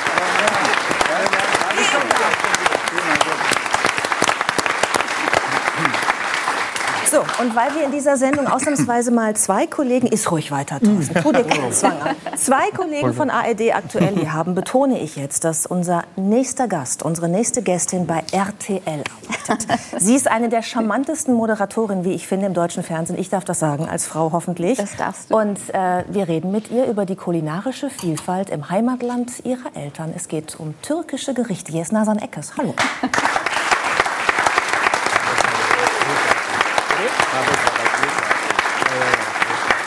Nasan, das hast nicht du uns mitgebracht, sondern das hat Ja. die 3 nach 9 Redaktion in der 3 nach 9 Küche versucht, aus deinem Rezept nachzukochen. Es handelt sich um sogenannte Energy Balls, die wir natürlich deshalb ausgesucht haben, weil wir so viele Sportler in der Runde haben. Ja? Oder Beim jemanden, der sportliche Bühnenshows äh, zumindest meistern muss. Ja? Klavierkonzerte geben. Ingo, der gerade Triathlon lernt. Jens Spahn, der morgens äh, mit Schlager im Badezimmer äh, zu tun hat. Urban Priol, der sich mit dem Ganzen irgendwie nichts zu tun haben möchte, mit dem ganzen Thema Sport. Ähm, inwieweit kann das helfen ähm, bei, bei der Sportlichkeit? Also äh, es ist mein Geheimrezept tatsächlich. Ähm, die Energy Balls werden gemacht aus ähm, Datteln, Joule-Datteln. Sollen wir die mal rumgeben? Ja. Mhm. Die sehen jetzt tatsächlich, also erstmal vielen Dank an die Redaktion, an alle, die das gemacht haben. Die sehen jetzt ein bisschen aus wie Köfte. Die müssen ein bisschen kleiner sein eigentlich, ein bisschen handlicher und ein bisschen fester. Aber es sind Datteln, Nüsse und Karotten. Oh. Also super gesund, kein Zucker drin und ich liebe Datteln und ich wollte unbedingt auch. Also die, die Lecker hat meine- sehr, sehr Mhm. gut. Super. Die sind gut, ne? Die hat meine Mama, muss ich sagen. Ist wirklich total einfach zu machen, ist super süß. Ein Ich habe schon super ein weiteres Stück in Sicherheit gebracht. Sehr gut. Aber das, also das ist von meiner Mama geklaut, muss ich tatsächlich sagen. Ich nehme gleich auch mal eins, wenn es Wobei ich muss sagen, dass ich Datteln auch gerne mag, wenn da ein Speckmantel drumherum ist. Ich ehrlich gesagt Ja? auch. Ja, also Datteln in jeder Form und am liebsten die mit Joule. Schau, kam gut die an. Hm? Oh, ist Alle schon alle. Meine Ja, Mutter wir haben hier noch welche. Warte, wir gehen das noch mal rum. Yeah, act so good. Wenn ich jetzt ganz viele von diesen Energy Balls ähm, esse, das Rezept ist übrigens für unsere Zuschauerinnen und Zuschauer im Internet nachzulesen bei uns auf der 3 nach 9 Seite, werde ich dann so sportlich und drahtig wie du? Automatisch. Wie Du stehst am nächsten Morgen essen? auf und rennst los und machst sogar ihn platt. Das Oh. verspreche ich dir. Das wollte ich hören. Jetzt habe ich Hoffnung.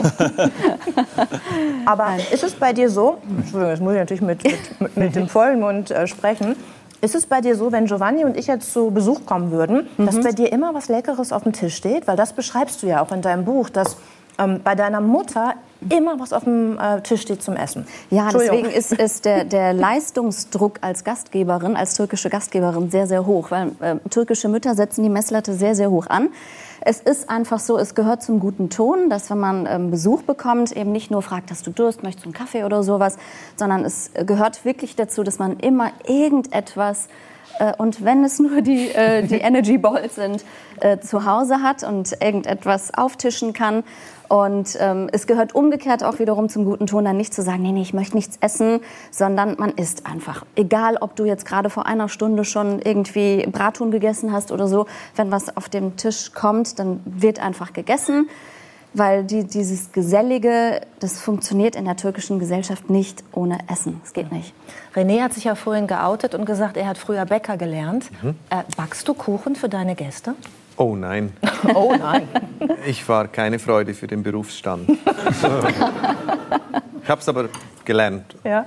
Zu Ende. Aber- Und wie ist das bei, im, im Hause Lang? Hm. Wer, wer kocht da? Wer bewirtet die Gäste? Hm. Haben Sie ein Talent fürs Kochen? Well, uh, I'm actually not very good, but my wife is good. Um, my, my mom is uh, Meine Mutter incredible. Kann super, Ja. mein Vater, unglaublich. she make best dumplings. Die schon, sie macht die besten Knödel. Die Mama. Yeah. Wenn Sie das nächste Mal kommen, dann können Sie uns Dumplings mitbringen. Yes, yes. Nur so als kleiner Ja. Tipp. Yes, I will bring my mom. So. Ja. So, ich bringe gleich die Mutter mit, das ist noch besser. Das nächste Mal stellt er sein Kochbuch vor, Ja, das er genau. gemeinsam ist. Genau. Ja. Ähm, aber wenn du jetzt so in der Küche stehst ähm, und es kommen Gäste, ähm, überlegst du dann auch, welches Gericht du kochst, was den Namen dieses Gerichtes angeht? Weil es gibt ja in der Türkei durchaus Gerichte, wo ich sagen würde, wenn man mir die serviert, dann würde ich kurz überlegen, ob man mir damit was sagen möchte. Es gibt zum Beispiel Gerichte übersetzt aufgeschlitzter Bauch. Oder ein Gericht, das ist übersetzt Frauenoberschenkel. Richtig, das ist doch schön. genau, also ja, ähm, frag mich nicht, woher das kommt mit diesen verrückten Namen. Es gibt ganz, ganz viele. Also es ist tatsächlich keine, keine Seltenheit, sondern ganz viele Gerichte, die völlig verrückte Namen haben. Und der aufgeschlitzte Bauch ist auch äh, eines meiner absoluten Lieblingsessen. Es handelt sich dabei aber um Auberginen, die halbiert werden und äh, mit einer Fleisch-Gemüsefüllung. Und mit viel Fantasie sieht es aus wie ein aufgeschlitzter Bauch, aber es schmeckt wesentlich besser. Und du hast viele Ideen äh, aus dem letztlich Notizbuch äh, deiner Mutter.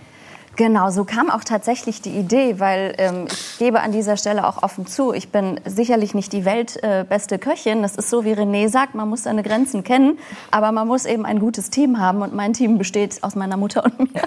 Und ähm, ich bin einfach ein ganz großer Fan von ähm, frischer Küche, von geselligem Essen. Ich habe vieles, was ich einfach von meiner Mama gelernt habe. Ich habe sehr spät kochen gelernt auch. Tatsächlich erst als meine Kinder kamen, so dann auch wirklich gut zu kochen. Davor war es halt einfach irgendwas für mich. Und ähm, ich habe da große Freude daran und irgendwann haben wir gedacht, die ähm, Rezepte meiner Mutter, sie hat so ein, ich wollte das heute eigentlich mitbringen. Das ist so schade, weil das ist so ein altes, zerfleddertes Buch, 45 Jahre alt. Jedes Rezept handgeschrieben und heute noch orientiert sie sich daran und irgendwann hat sie gesagt, es wird Zeit, dass du dich auch mal ein bisschen auskennst, koch mal was anderes und versuch mal. Dann habe ich das eine oder andere probiert und meine Schwester ist auch eine sehr, sehr gute Köchin. Und dann haben wir irgendwann gesagt, weißt du was, eigentlich müssen wir das alles sammeln. Ähm, so aus Liebe zu meiner Mama auch ein bisschen, muss ich zugeben. Und weil ich gerne für meine Kinder einfach ähm, unglaublich gerne frisch koche. Und aber auch so ein bisschen, das war der dritte Grund, ich habe immer wenig Zeit. Und ähm, finde es aber trotzdem wichtig, vor allem wenn man Kinder hat, nicht äh, die Fertigpizza in den Ofen zu schieben, sondern irgendwas schnell selber zu machen, egal mit was man da eben zu Hause zaubern kann. Und ähm, das Buch enthält sehr, sehr viele einfache Rezepte, sehr schnelle Rezepte. Und ähm, ich hoffe, dass es Leute inspiriert, dass man eben doch selber kocht und nicht einfach irgendwas schnell bestellt. Die Ravioli-Dose aufmacht. Ja, Ja, genau. Geht alles ganz schnell. Was hat deine Mutter dir außer dem Kochen mit auf den Weg gegeben? Ich habe das Gefühl, dass sie eine unglaublich äh, ja, prägende Wirkung au- auf dein ganzes Leben hat. Äh, ja, unbedingt. Ähm, eigentlich beide Elternteile, aber meine Mutter natürlich ganz speziell, obwohl wir, oder wahrscheinlich weil wir sehr, sehr unterschiedlich sind. Also meine Mutter durfte ähm, nach der Grundschule die weiterführende Schule nicht mehr besuchen. Ähm, sie äh, musste zum Glück für türkische Verhältnisse damals nicht ganz so früh heiraten. Für meinen Geschmack mit 22 damals hat sie dann natürlich doch sehr früh geheiratet. Das spielte Und, sich ähm, alles noch in der Türkei ab. was das spielte sich noch in der ne? Türkei ab, genau. Und ähm, was mich von klein an geprägt hat, ist immer wieder dieses: Ich hatte viele Chancen nicht. Ihr wächst, äh, ihr wächst in äh, wächst. Wachst. Wachst, ne? Ihr wächst in Deutschland auf. ihr sprecht super Deutsch.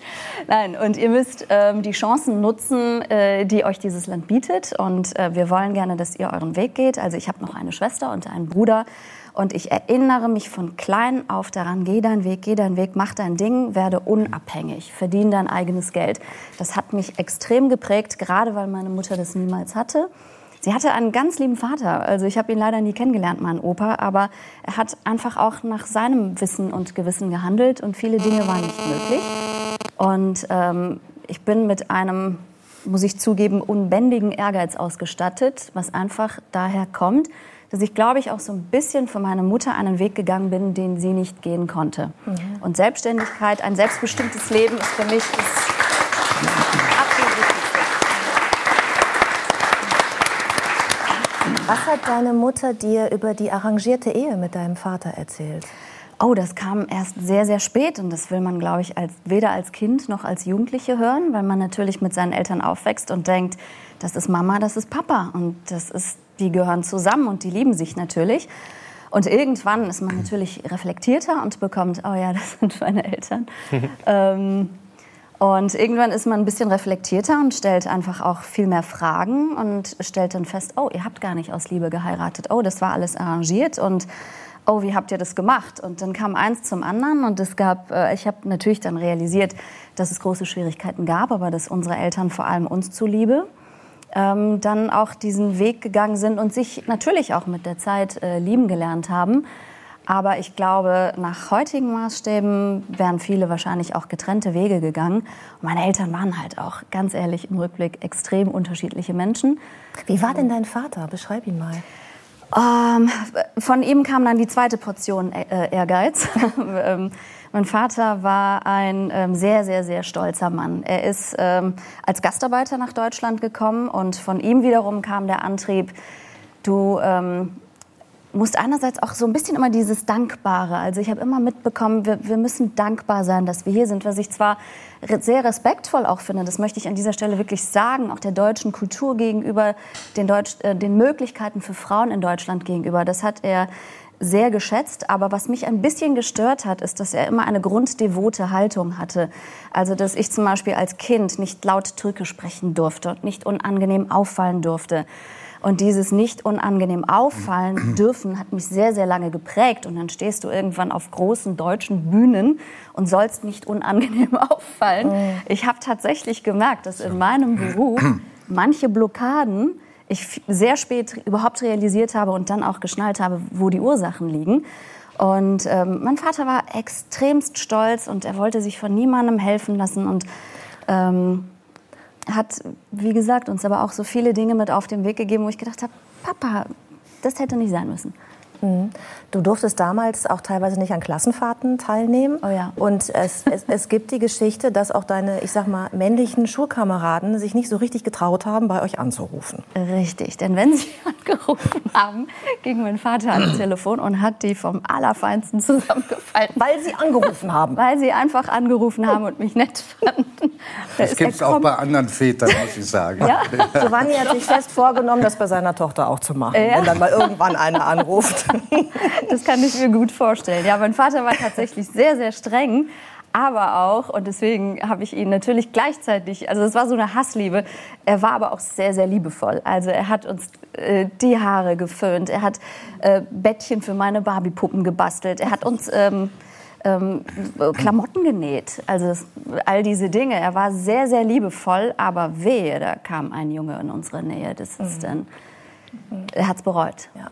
Dein, äh, du hast äh, eine schwere Zeit gerade hinter dir. Dein Vater ist gestorben. Du hast dich getrennt von deinem ähm, Mann, was auch durch die Presse ging. Und hast uns gebeten, dich darauf nicht zu, anzusprechen, also dich nicht zu interviewen dazu. Das mache ich auch nicht. Aber ich möchte mit dir in die Zukunft gucken oder auf das gucken, was ich sehe. Ähm, kann es sein, dass es dich zu, einem, zu einer anderen Nasan gemacht hat? Ich habe das Gefühl, ich habe dich ja so ein bisschen verfolgt, auch auf Instagram, was du gepostet hast. Du hast jetzt aufgehört äh, bei RTL oder willst aufhören, hast einen Exklusivvertrag gekündigt. Es scheint mir so, als krempelst du gerade dein Leben um, aufgrund dieser Erfahrung. Ja, mit Sicherheit. Ähm, es waren auch, ähm, es sind viele, viele Sachen hinzugekommen. Ähm, es war ein sehr, sehr langer persönlicher Weg, also der sich ähm, über Jahre gezogen hat, ähm, kann ich ruhig so offen sagen. Also solche großen Entscheidungen, die trifft man ja nicht von heute auf morgen. Und ich bin eher so die Kategorie Overthinker. Mhm. Bevor ich eine Entscheidung treffe, ähm, wird die 50 Mal durchs, äh, durch 1000 Systeme gejagt.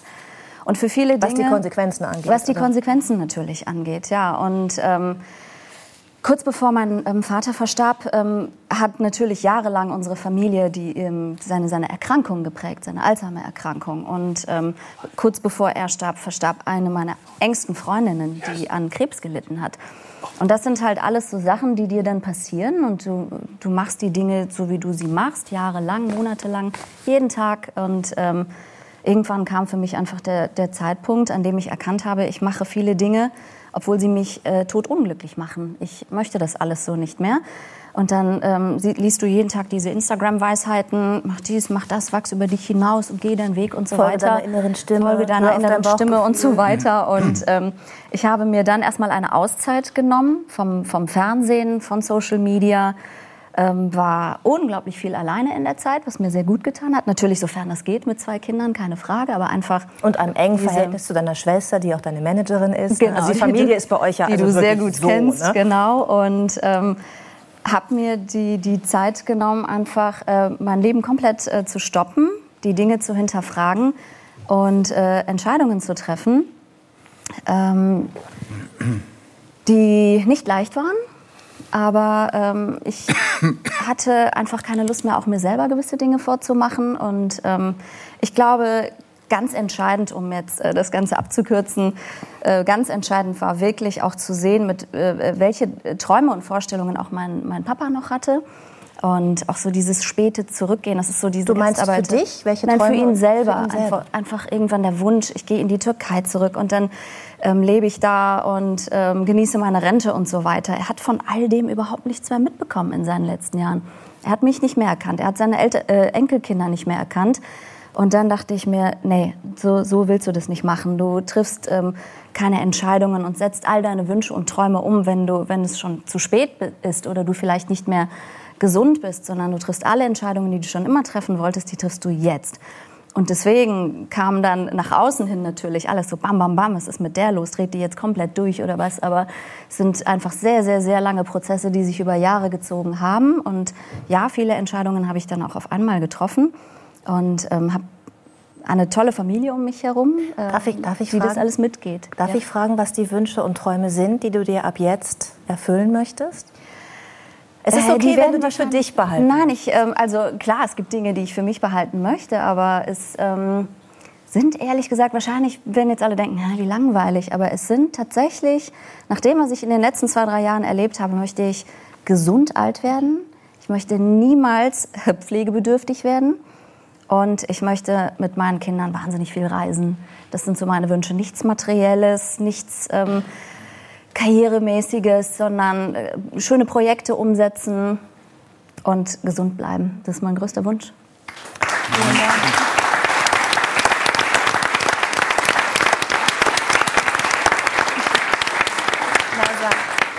Projekt ist, glaube ich, ich weiß gar nicht, ob gestern oder heute durch die Presse gegangen ist, wird einen Film geben, wo du jetzt auch mitspielst, wo du auch mitproduzierst. Und ich möchte mich gerne mit dir verabreden, über diesen Film zu sprechen, wenn das Projekt wirklich aktuell ist und dann zu gucken, wo es dich hingetrieben hat, in diesem Prozess mehr zu dir selbst zu kommen. Schön, dass du bei uns bist. Dankeschön. Danke.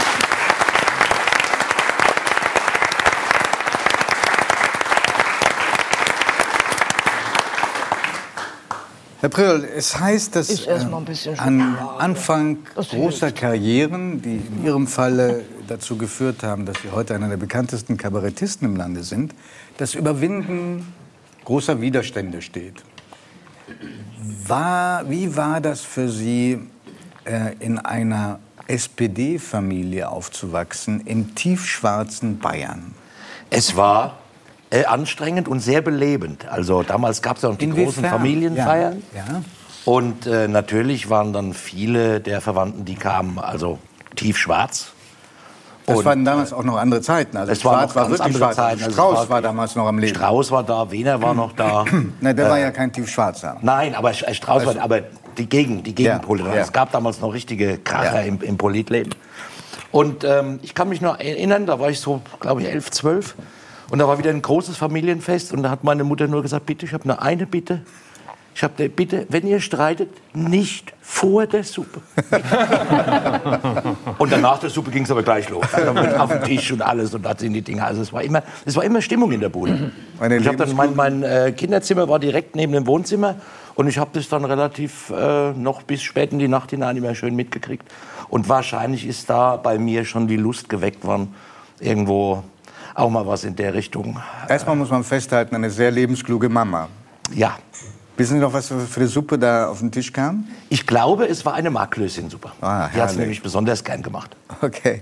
Und also meine, trotzdem sind Sie ja schon so lange im Geschäft, dass Ihre Eltern bestimmt und Ihre Verwandtschaft, CSU-Verwandtschaft, mitbekommen hat, wie Sie da aus der Art geschlagen sind. Ähm, Ihren ersten Auftritt hatten Sie, wenn ich das nicht falsch berechnet habe, zwei Tage nachdem Kohl an die Macht kam. Richtig, ich sag, 2000 sag immer gerne 82 im Oktober. Und das, also Helmut Kohl, der Dicke und ich, wir haben beide gemeinsam angefangen, Kabarett zu machen. Und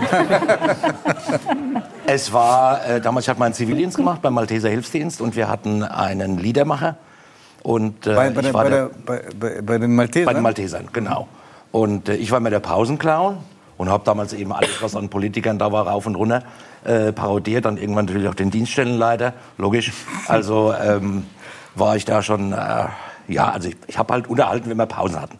Und äh, dann hat der Klaus, Klaus Stab, mich gefragt. Ja, Wer ist das? Wer ist das, Klaus? Das war der Liedermacher. Der Liedermacher, okay. Und wir sind zusammen auch auf dem Auto gefahren. Und er hat mich dann gefragt, weil noch zwei andere Größen in Aschaffenburg gemeinsam ein Programm gemacht, nannte sich die drei Musiktiere. Und dann hat er gesagt, hättest du nicht mal Lust, so fünf Minuten, aber so Parodien da einfach reinzuhauen. Da habe ich gesagt, na gut, ich probier's, okay, schauen wir mal. Und ich hatte einen Heidenschiss. Vier Wochen vorher ging schon los. Ich habe nur noch gezittert, dann musste ich mal den Kohl noch drauf schaffen. Das ging ja in auch ein paar Tagen auch nicht so schnell. Und äh, wie man es kennt, was kann passieren? Kommt vielleicht eine Bombendrohung, dass ich nicht auftreten muss, dass ich nicht hin muss. Und dann war es aber soweit, ich war drauf und war noch keine Minute auf der Bühne. Vor, damals war ein kleines Theater, ich glaube 90 Leute gingen rein. Und da wusste ich, das könnte was werden, was du später machen willst. Also eine richtige Initialzündung. Ja. Und wissen Sie noch, wie Sie Kohl da parodiert haben, was Sie da gesagt haben? Ich glaube, er hat damals immer gesagt, zunächst einmal. Und ich glaube, ich habe fast jeden vierten Satz mit zunächst einmal und äh, angefangen und dann natürlich Arzo, war auch immer Arzo und äh, Familie war damals auch schon Fa- Familie, wie die Familie Arzo. Jetzt erst einmal. Also, heute, heute reduziere ich ihn meistens, wenn ich noch mal auf ihn zu sprechen komme im Programm machen oder das reicht als Wiedererkennung. Lachen die Leute sofort? Ja, ja. Es ist auch im schönen Kontext. Ich sage 16 bleierne Jahre unter Helmut Kohl und dann 16 Jahre des Totalstillstands unter Angela Merkel. Atwo, Atwo. Man muss nicht mehr machen bei vielen. Aber ich meine, Sie sind ja nicht sofort bekannt und erfolgreich geworden, also haben richtig geschuftet. Ähm, unter anderem haben Sie, waren Sie aktiv beim äh, SPD-Reisedienst als Unterhalter. Ja, das wusste war- Ich, ich wusste gar nicht, dass es sowas gibt. Ich wusste das bis dahin auch nicht. ähm, aber auch die CSU hat übrigens auch einen eigenen Reiseservice, sind aber über Wallfahrten nach Altötting bisher, glaube ich, nicht rausgekommen. und das mit der SPD war recht lustig. Also wir hatten, Andreas Giebel und ich, wir hatten ein Duo-Programm. Und äh, das hatte als Rahmenhandlung eine Kreuzfahrt auf der MS Kasachstan. Also es war keine besonders luxuriöse, entnehme ich. Zumindest nein. dem Namen. Der Na es war wirklich, wir sind durch alle Elendsgebiete der Welt, also im Programm. Und äh, wir waren die beiden Bord, wir mussten also als Bordkomiker auftreten. Und da gab es dann intern natürlich Spannungen zwischen, also gespielte Spannungen zwischen Andreas Giebel und mir. Weil, ähm, du willst über was Politisches und da und hier. Und dann habe ich gesagt, ja, wir machen, komm, das kriegen wir schon hin. Und dann hatten wir in Köln gespielt und da war der stellvertretende Geschäftsführer vom SPD-Reiseservice da. Und der hat gesagt, wir haben letztes Jahr mit, damit angefangen, die Kreuzfahrten ein bisschen aufzuwerten und äh, nehmen gerne Künstler und dann SPD-Prominenz natürlich schon Emeritierte, fast muss man sagen, auch mit an Bord. Und äh, dann haben wir unsere erste Kreuzfahrt gemacht, die ging nach Island. Und dann war immer das Schiff, ähm, war die MS Dalmatia. Also ein kleiner Schoner, 246 SPD-Rentner an Bord. Und äh, der Kapitän Josip Radovan hat immer so schön am Anfang gesagt, wünschen wir uns immer eine Handvoll Wasser unter die Kiel. Und ich habe fünf Meereskreuzfahrten gemacht, das war jedes Mal so. Äh, immer das gleiche Ritual, abends musste man es vorstellen und dann zum Schluss die Reise noch in einem bunten Abend zusammenfassen. Wussten Sie, dass es einen äh, Reisedienst auch bei der Union gibt? Reiseunternehmen? Ähm, Reisen, Angebote, ja, die, die gibt's. Ähm, aber ich glaube, so professionell tatsächlich, das ist ja nicht nur Reisen, sondern die SPD hat äh, schon einen Konzern dahinter mit vielen anderen Angeboten. Das gibt's so, glaube ich, nur bei Sozialdemokraten. Und wenn man sich dann politisch findet, und dann passt das. Ja, es ist auch immer mit Programm, also Schulsystem wird immer heißt, vorgestellt. heißt übrigens unionreiseteam.de. Haben Sie sich ja schon was angeschaut? Da, ich habe mich vor allen Dingen gefragt, ob Sie, wo Sie jetzt ein bisschen mehr Zeit haben, da Hab ich mitmachen mit- würden. mitmachen würden. ich habe es noch nicht gesehen tatsächlich. Ähm, aber klar, ich meine, das ist ja, das ist ja bei der, das, Sie müssen ja sehen, so, das ist übrigens bei SPD, Union, ich glaube bei den anderen Parteien auch ähnlich. Natürlich ist Partei äh, darüber hinaus auch Gemeinschaft. Also es ist ja nicht nur Politik machen, es ist auch gemeinsam Dinge erleben, durchleben und dann vielleicht äh, sind nicht selten eher die Älteren, das stimmt, aber ja nicht nur, dann auch mal zusammen reisen ähm, und dann eine Mischung haben im Programm aus privaten oder Freizeit und politischen, das gibt es auch. Ähm, und deswegen gehört das im Zweifel mit. Darf ich mal fragen, weil ich Gesamtpaket. das zum ersten Mal höre, ehrlich gesagt, dass es sowas gibt. Und da darf man nur mit Parteibuch da mitfahren oder kann sich da Ich, jeder einbuchen? ich bin da jetzt kein Experte für diese Reisen, Nee, aber ich ich also- Nee, nee, nee, die, also nehmen, die, nehmen jeden, ne? Ja. Die nehmen Die schon, die nehmen schon jeden. Natürlich ist für, äh, für SPD-Mitglieder war es dann etwas günstiger. Bisschen günstiger. Aber sonst durfte jeder mit. Mhm. Also nur auf die Ist Mitglieder das so eine Art so. Recruitment Center dann, oder wie? Ich- also ich- versucht ich man darüber da- auch neue Mitglieder zu bekommen? Nee. Nee, das nicht. Aber, aber ich höre ein gewisses, ganz Alten äh, gewisses professionelles Interesse bei Ingo Zamperoni äh, heraus. Da gibt es aber, aber ganze Dokus, glaube ich, sogar zu, oder Ja? zum satirischen Ansatz vielleicht auch zum Teil. Aber also ich bin jetzt kein Experte tatsächlich, aber ausgeleuchtet ist der Bereich, glaube ich, schon ziemlich gut. Aber Sie können noch mal einen nachlegen. Das ist Aber es ist wirklich, sie sind aber zäh. Also die, sind, ähm, die sagen, wir haben bezahlt, wir wollen alles mitnehmen. Wir hatten einmal hatten wir Windstärke 8, also alle draußen an Deck, grün im Gesicht. Da habe ich gesagt, komm, unser bunter Abend, das wird nichts, den können wir, den können wir uns schenken. Wer saß da? Alle im Saal. Zwei sind aus dem Sessel geplumpst, es gab zwei Ellbogenbrüche. Und wir mussten uns an den Säulen mussten uns festbinden. Beim, beim Vortrag. Beim Vortrag, ja. Jetzt haben Sie so viel schon erlebt, auch schon so viele Politiker überlebt, muss man ja äh, auch sagen. Ähm, haben Sie das Gefühl, dass es früher trotzdem leichter war, lustig zu sein als heute? Ich, ich erkläre auch warum, weil heute die Leute so wahnsinnig schnell beleidigt sind. Ja, also die, also die, äh, die Welle der Empörungen, das ist schon, das hat sich schon geändert im Vergleich zu früher. Natürlich auch durchs Netz, ist klar. Weil jeder dann am früher hieß immer, wenn einer am, am Stammtisch sagt, komm da einer, der hat drei Bier zu viel gehabt, der geht jetzt heim, schläft seinen Rausch, aus. Und heute geht er heim, fährt einen Klapprechner hoch und sagt erstmal, das ist ein Hashtag, ein Aufschrei, Hashtag, um der ganzen Welt mitzuteilen, was eigentlich niemanden interessiert. Aber das ist, das zieht dann wieder Kreise, das ist schon anders. Aber das muss man aushalten. Früher war es insofern, also in der analogen Zeit, da hat man natürlich noch sich besser vorbereiten können und hat, konnte sich richtig Zeit nehmen noch, weil wenn eine Meldung in der Zeitung war und wir sagten, oh, da könnte man was draus machen, dann dauerte es immer so zwei, drei Tage, bis es dann beim Publikum ankam, so richtig. Und heute muss so um 10 vor 8, wenn es um 8 Uhr losgeht, noch mal schnell, weil die stehen auch draußen in der Schlange und jeder dattelt natürlich und guckt. Und dann musst du halt selber auch noch mal gucken und sagen, nicht, dass er, ich, ich weiß was, aber du nicht. Da musst du schneller sein. Aber Bully Herbig, der diese wahnsinnig nette Grußbotschaft an dich äh, geschickt hat, René, ähm, der war vor zwei Monaten hier. Und da haben wir ihn angesprochen auf seine wahnsinnig erfolgreichen Komödien von früher. Und ich habe ihn gefragt, ob er das nochmal machen würde. Und da hat er gesagt, wahrscheinlich nicht, aber nicht, weil ich das nicht gut finde, sondern weil diese Comedy-Polizei so streng geworden ist, dass es einem die Lust vergeht. Ja, man überlegt vorher. Man muss wirklich aufpassen, dass man sich selbst nicht die Schere in den Kopf bastelt. Also ich bin da immer noch einer, der sagt, komm frei raus. Wobei ich auch sage, manche Sachen, die ich vor 30 Jahren, äh, würde ich vielleicht heute zumindest ein bisschen anders verklausulieren. Aber das, aber das ist ja ein Phänomen, das, weil wir gerade über die USA sprachen, natürlich irgendwie so ein bisschen, das ist ja unter Woke dann immer schon beschrieben, aber dass das sozusagen der Raum dessen, was irgendwie aussprechbar oder auch äh, zum Witz verarbeitbar ist, äh, immer enger wird, äh, führt ja dazu, dass wir mittlerweile Umfragen haben, dass 50, 60 Prozent der Deutschen sagen, sie haben das Gefühl, sie könnten nicht mehr sagen, was sie denken. Ähm, oder auch mal einen Witz machen, so wie sie ihn denken. Klar, gibt es Grenzen dessen und es ist auch richtig, dass an bestimmten Stellen äh, da äh, immer mal wieder auch äh, neu justiert wird. Aber ich finde, äh, das, also das sieht man in den USA ja sehr stark, ein was das dann Grund macht, für diese die Polarisierung, Ablehnung gegen die sich daraus progressiven. Demokraten bei den Republikanern. Äh, Diese, diese Entwicklung, die sagen eben, das ist mir zu viel und deswegen ähm, wähle ich dann eben dann republikanisch lieber. Also das ist schon auch, ja, es ist ein schmaler Grad, ne? weil was, wenn, was einmal akzeptiert wurde, ist dann verschoben. Das ist auch nicht wieder zurückzuholen und umgekehrt, was einmal plötzlich tabu ist und alle verunsichert sind. Ich glaube, es ist einfach ein Zeichen auch der Verunsicherung. Von daher glaube ich, dass es schwieriger geworden ist für, für Kabarettisten, weil sonst gibt es dann immer gleich für den nächsten Shitstorm. Ja, es ist klar, wenn du dann einen Text schreibst und dann gehst du noch mit der Dramaturgin drüber und dann überlegst du, oh, müssen wir noch mal ein bisschen anders formulieren. Es ist schwieriger geworden, ja. Also ich, ich habe eine ganz bescheidene, winzige Cameo-Rolle gespielt in so einer ganz kultigen Serie. Und da kam vorher, der, ich sollte mich selbst spielen, und da kam vorher jemand vorbei, ein Producer, und hat mich gefragt, möchten Sie ähm, einen, äh, also der Ausdruck war schon komisch, Safety Reader haben? habe ich erstmal auf mein Ohr geklopft, was das heißt. Und da sagte ja, gucken, ob irgendwas in deinem Vortrag ist, was, worüber jemand stolpern konnte. Also ich, ich war wirklich erschrocken, weil ich dachte irgendwie, jetzt nicht in meinem Fall, aber alles, was gelingen soll, ist es sehr wichtig, dass Leute stolpern.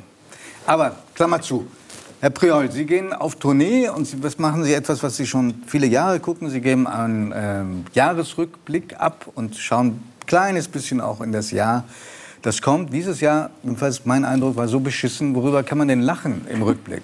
Boah, also stimmt, es fing an, da war Corona noch da, dann äh, kam der Krieg und äh, auch da musste man irgendwann mit, musste lernen, damit umzugehen. Also ich hatte das Tourprogramm wieder aufgenommen, es war ein Tag nachdem äh, Putin da einmarschiert ist mit seinen und dann sagst du, was sagst du? Schweigst es jetzt tot? Sagst du nichts dazu? Versuchst es irgendwo zu kombinieren? Dann habe ich erstmal so eine Kombination aus Corona und, äh, und dem Krieg. Und was darf man sagen, darf man nicht sagen? Müssen wir jetzt klein beigeben? Sollen wir schweigen? Dann habe ich wir werden ja nicht vor so einem also, na, auf, aufgedunsenen Menschen, Menschenrechtsverächter und Despoten, da geben, wir, da geben wir nicht klein bei, niemals. Und dann haben die Leute auch immer gleich das akzeptiert. Und je nachdem, in welcher Stadt ich war, sage ich, wenn das der morgen gehört hat von seinen Beratern, die kommen und sagen, Wladimir, weißt du, was gestern dort und dort los war? Und dann habe ich gesagt, dann gibt er auf. Aber gut, es hat noch ein bisschen, also es wird noch ein bisschen dauern. Aber, aber, aber sagen mal, was ist denn richtig lustig, was man aufspießen kann? Wenn man sagt, da werden die Leute lachen und es hat auch was Befreiendes. Vieles, vieles aus der Corona-Zeit, was an Regeln und an Irrsinnsregeln. Das sagen Sie jetzt erst. Nein, nein, das habe ich schon. Nein, hab ich, meine, wir haben ja schon so lange drüber geredet. Das habe ich. In der Sendung meine ich. Das habe ich in Corona-Zeiten schon immer von Anfang an gemacht. Also dieses in die Armbeuge niesen und dann mit dem Ellbogen grüßen, das war schon sehr sinnvoll. Und dass wir auch mit laminierten Bögen äh, gezeigt kriegen mussten, wie man die Hände wäscht. Dafür hat es also Corona gebraucht, so wie wir jetzt einen Krieg brauchen, um zu sagen, wenn du aus dem Zimmer gehst, machst Licht aus, um Energie zu sparen. Ähm, nee, Corona war also äh, bei mir ist eh, weil ich ja Aschaffenburg ist ja so ein Dreiländereck. Also wir haben sieben, also es ist Bayern, wir haben sieben Kilometer nach Hessen, ungefähr 25 bis Baden-Württemberg. Und da die ganzen Regeln zu kapieren. Also am Anfang zu zweit raus, Bayern natürlich wieder, weil Markus Söder, der im Übrigen nie sagen würde, Demokratie ist Macht auf Zeit. Also das, äh, nicht das war ein verpflichtet? Kompliment, Er würde nur sagen, ich mache nur Macht. Hat er sich verpflichtet, nach zwei Perioden aufzuhören? Ja, in Bayern, weil er wahrscheinlich danach. Äh, und was Söder mal gesagt hat, wozu er sich verpflichtet hat, also gegen äh, Söder war Seehofer ja ein Fels in der Brandung. Von der, von Ganz der schnelle, ganz schnelle Abmoderation. Aber Darf ich noch mal ein Kompliment an einen Politiker heute aussprechen? Äh, Winfried Kretschmann ist heute im ICE gesehen worden von Berlin Richtung München, zweiter Klasse mit zwei Leibwächtern. Und hat er auch eine Maske aufgehabt? Das Natürlich, ganz. natürlich. Also es gibt Leute, die das ernst nehmen, dass sie sagen, sie dürfen sich nicht über andere Leute stellen. Hat mir imponiert, muss ich ganz ehrlich sagen. Also, wir sind aber leider schon am Ende. Vielen, vielen Dank. Und ich ähm, hoffe so sehr, dass Sie die Menschen weiter zum Lachen bringen. Zum Lachen gehört aber auch, dass man sich über alles lustig machen kann. Richtig. Ja. Das stimmt. Ja, liebe Zuschauerinnen und Zuschauer, das war ein Neuen für heute. Und ich hoffe, dass Sie jetzt sagen würden, wie Lang Lang es sagen würde. Das war absolut fantastisch. Wir bedanken uns bei Lang Lang, dass er das ausgehalten hat mit der Übersetzung die ganze Zeit. Und. Ja, ja, ganz genau. Denn der geschätzte Kollege Michel Abdullahi hat mich eingeladen in sein U-Boot. Also ich bin weg. Jawohl. Jetzt darf ich das letzte. also Du machst ja normalerweise immer das Ciao am Schluss. Das darf ich mal. Ciao.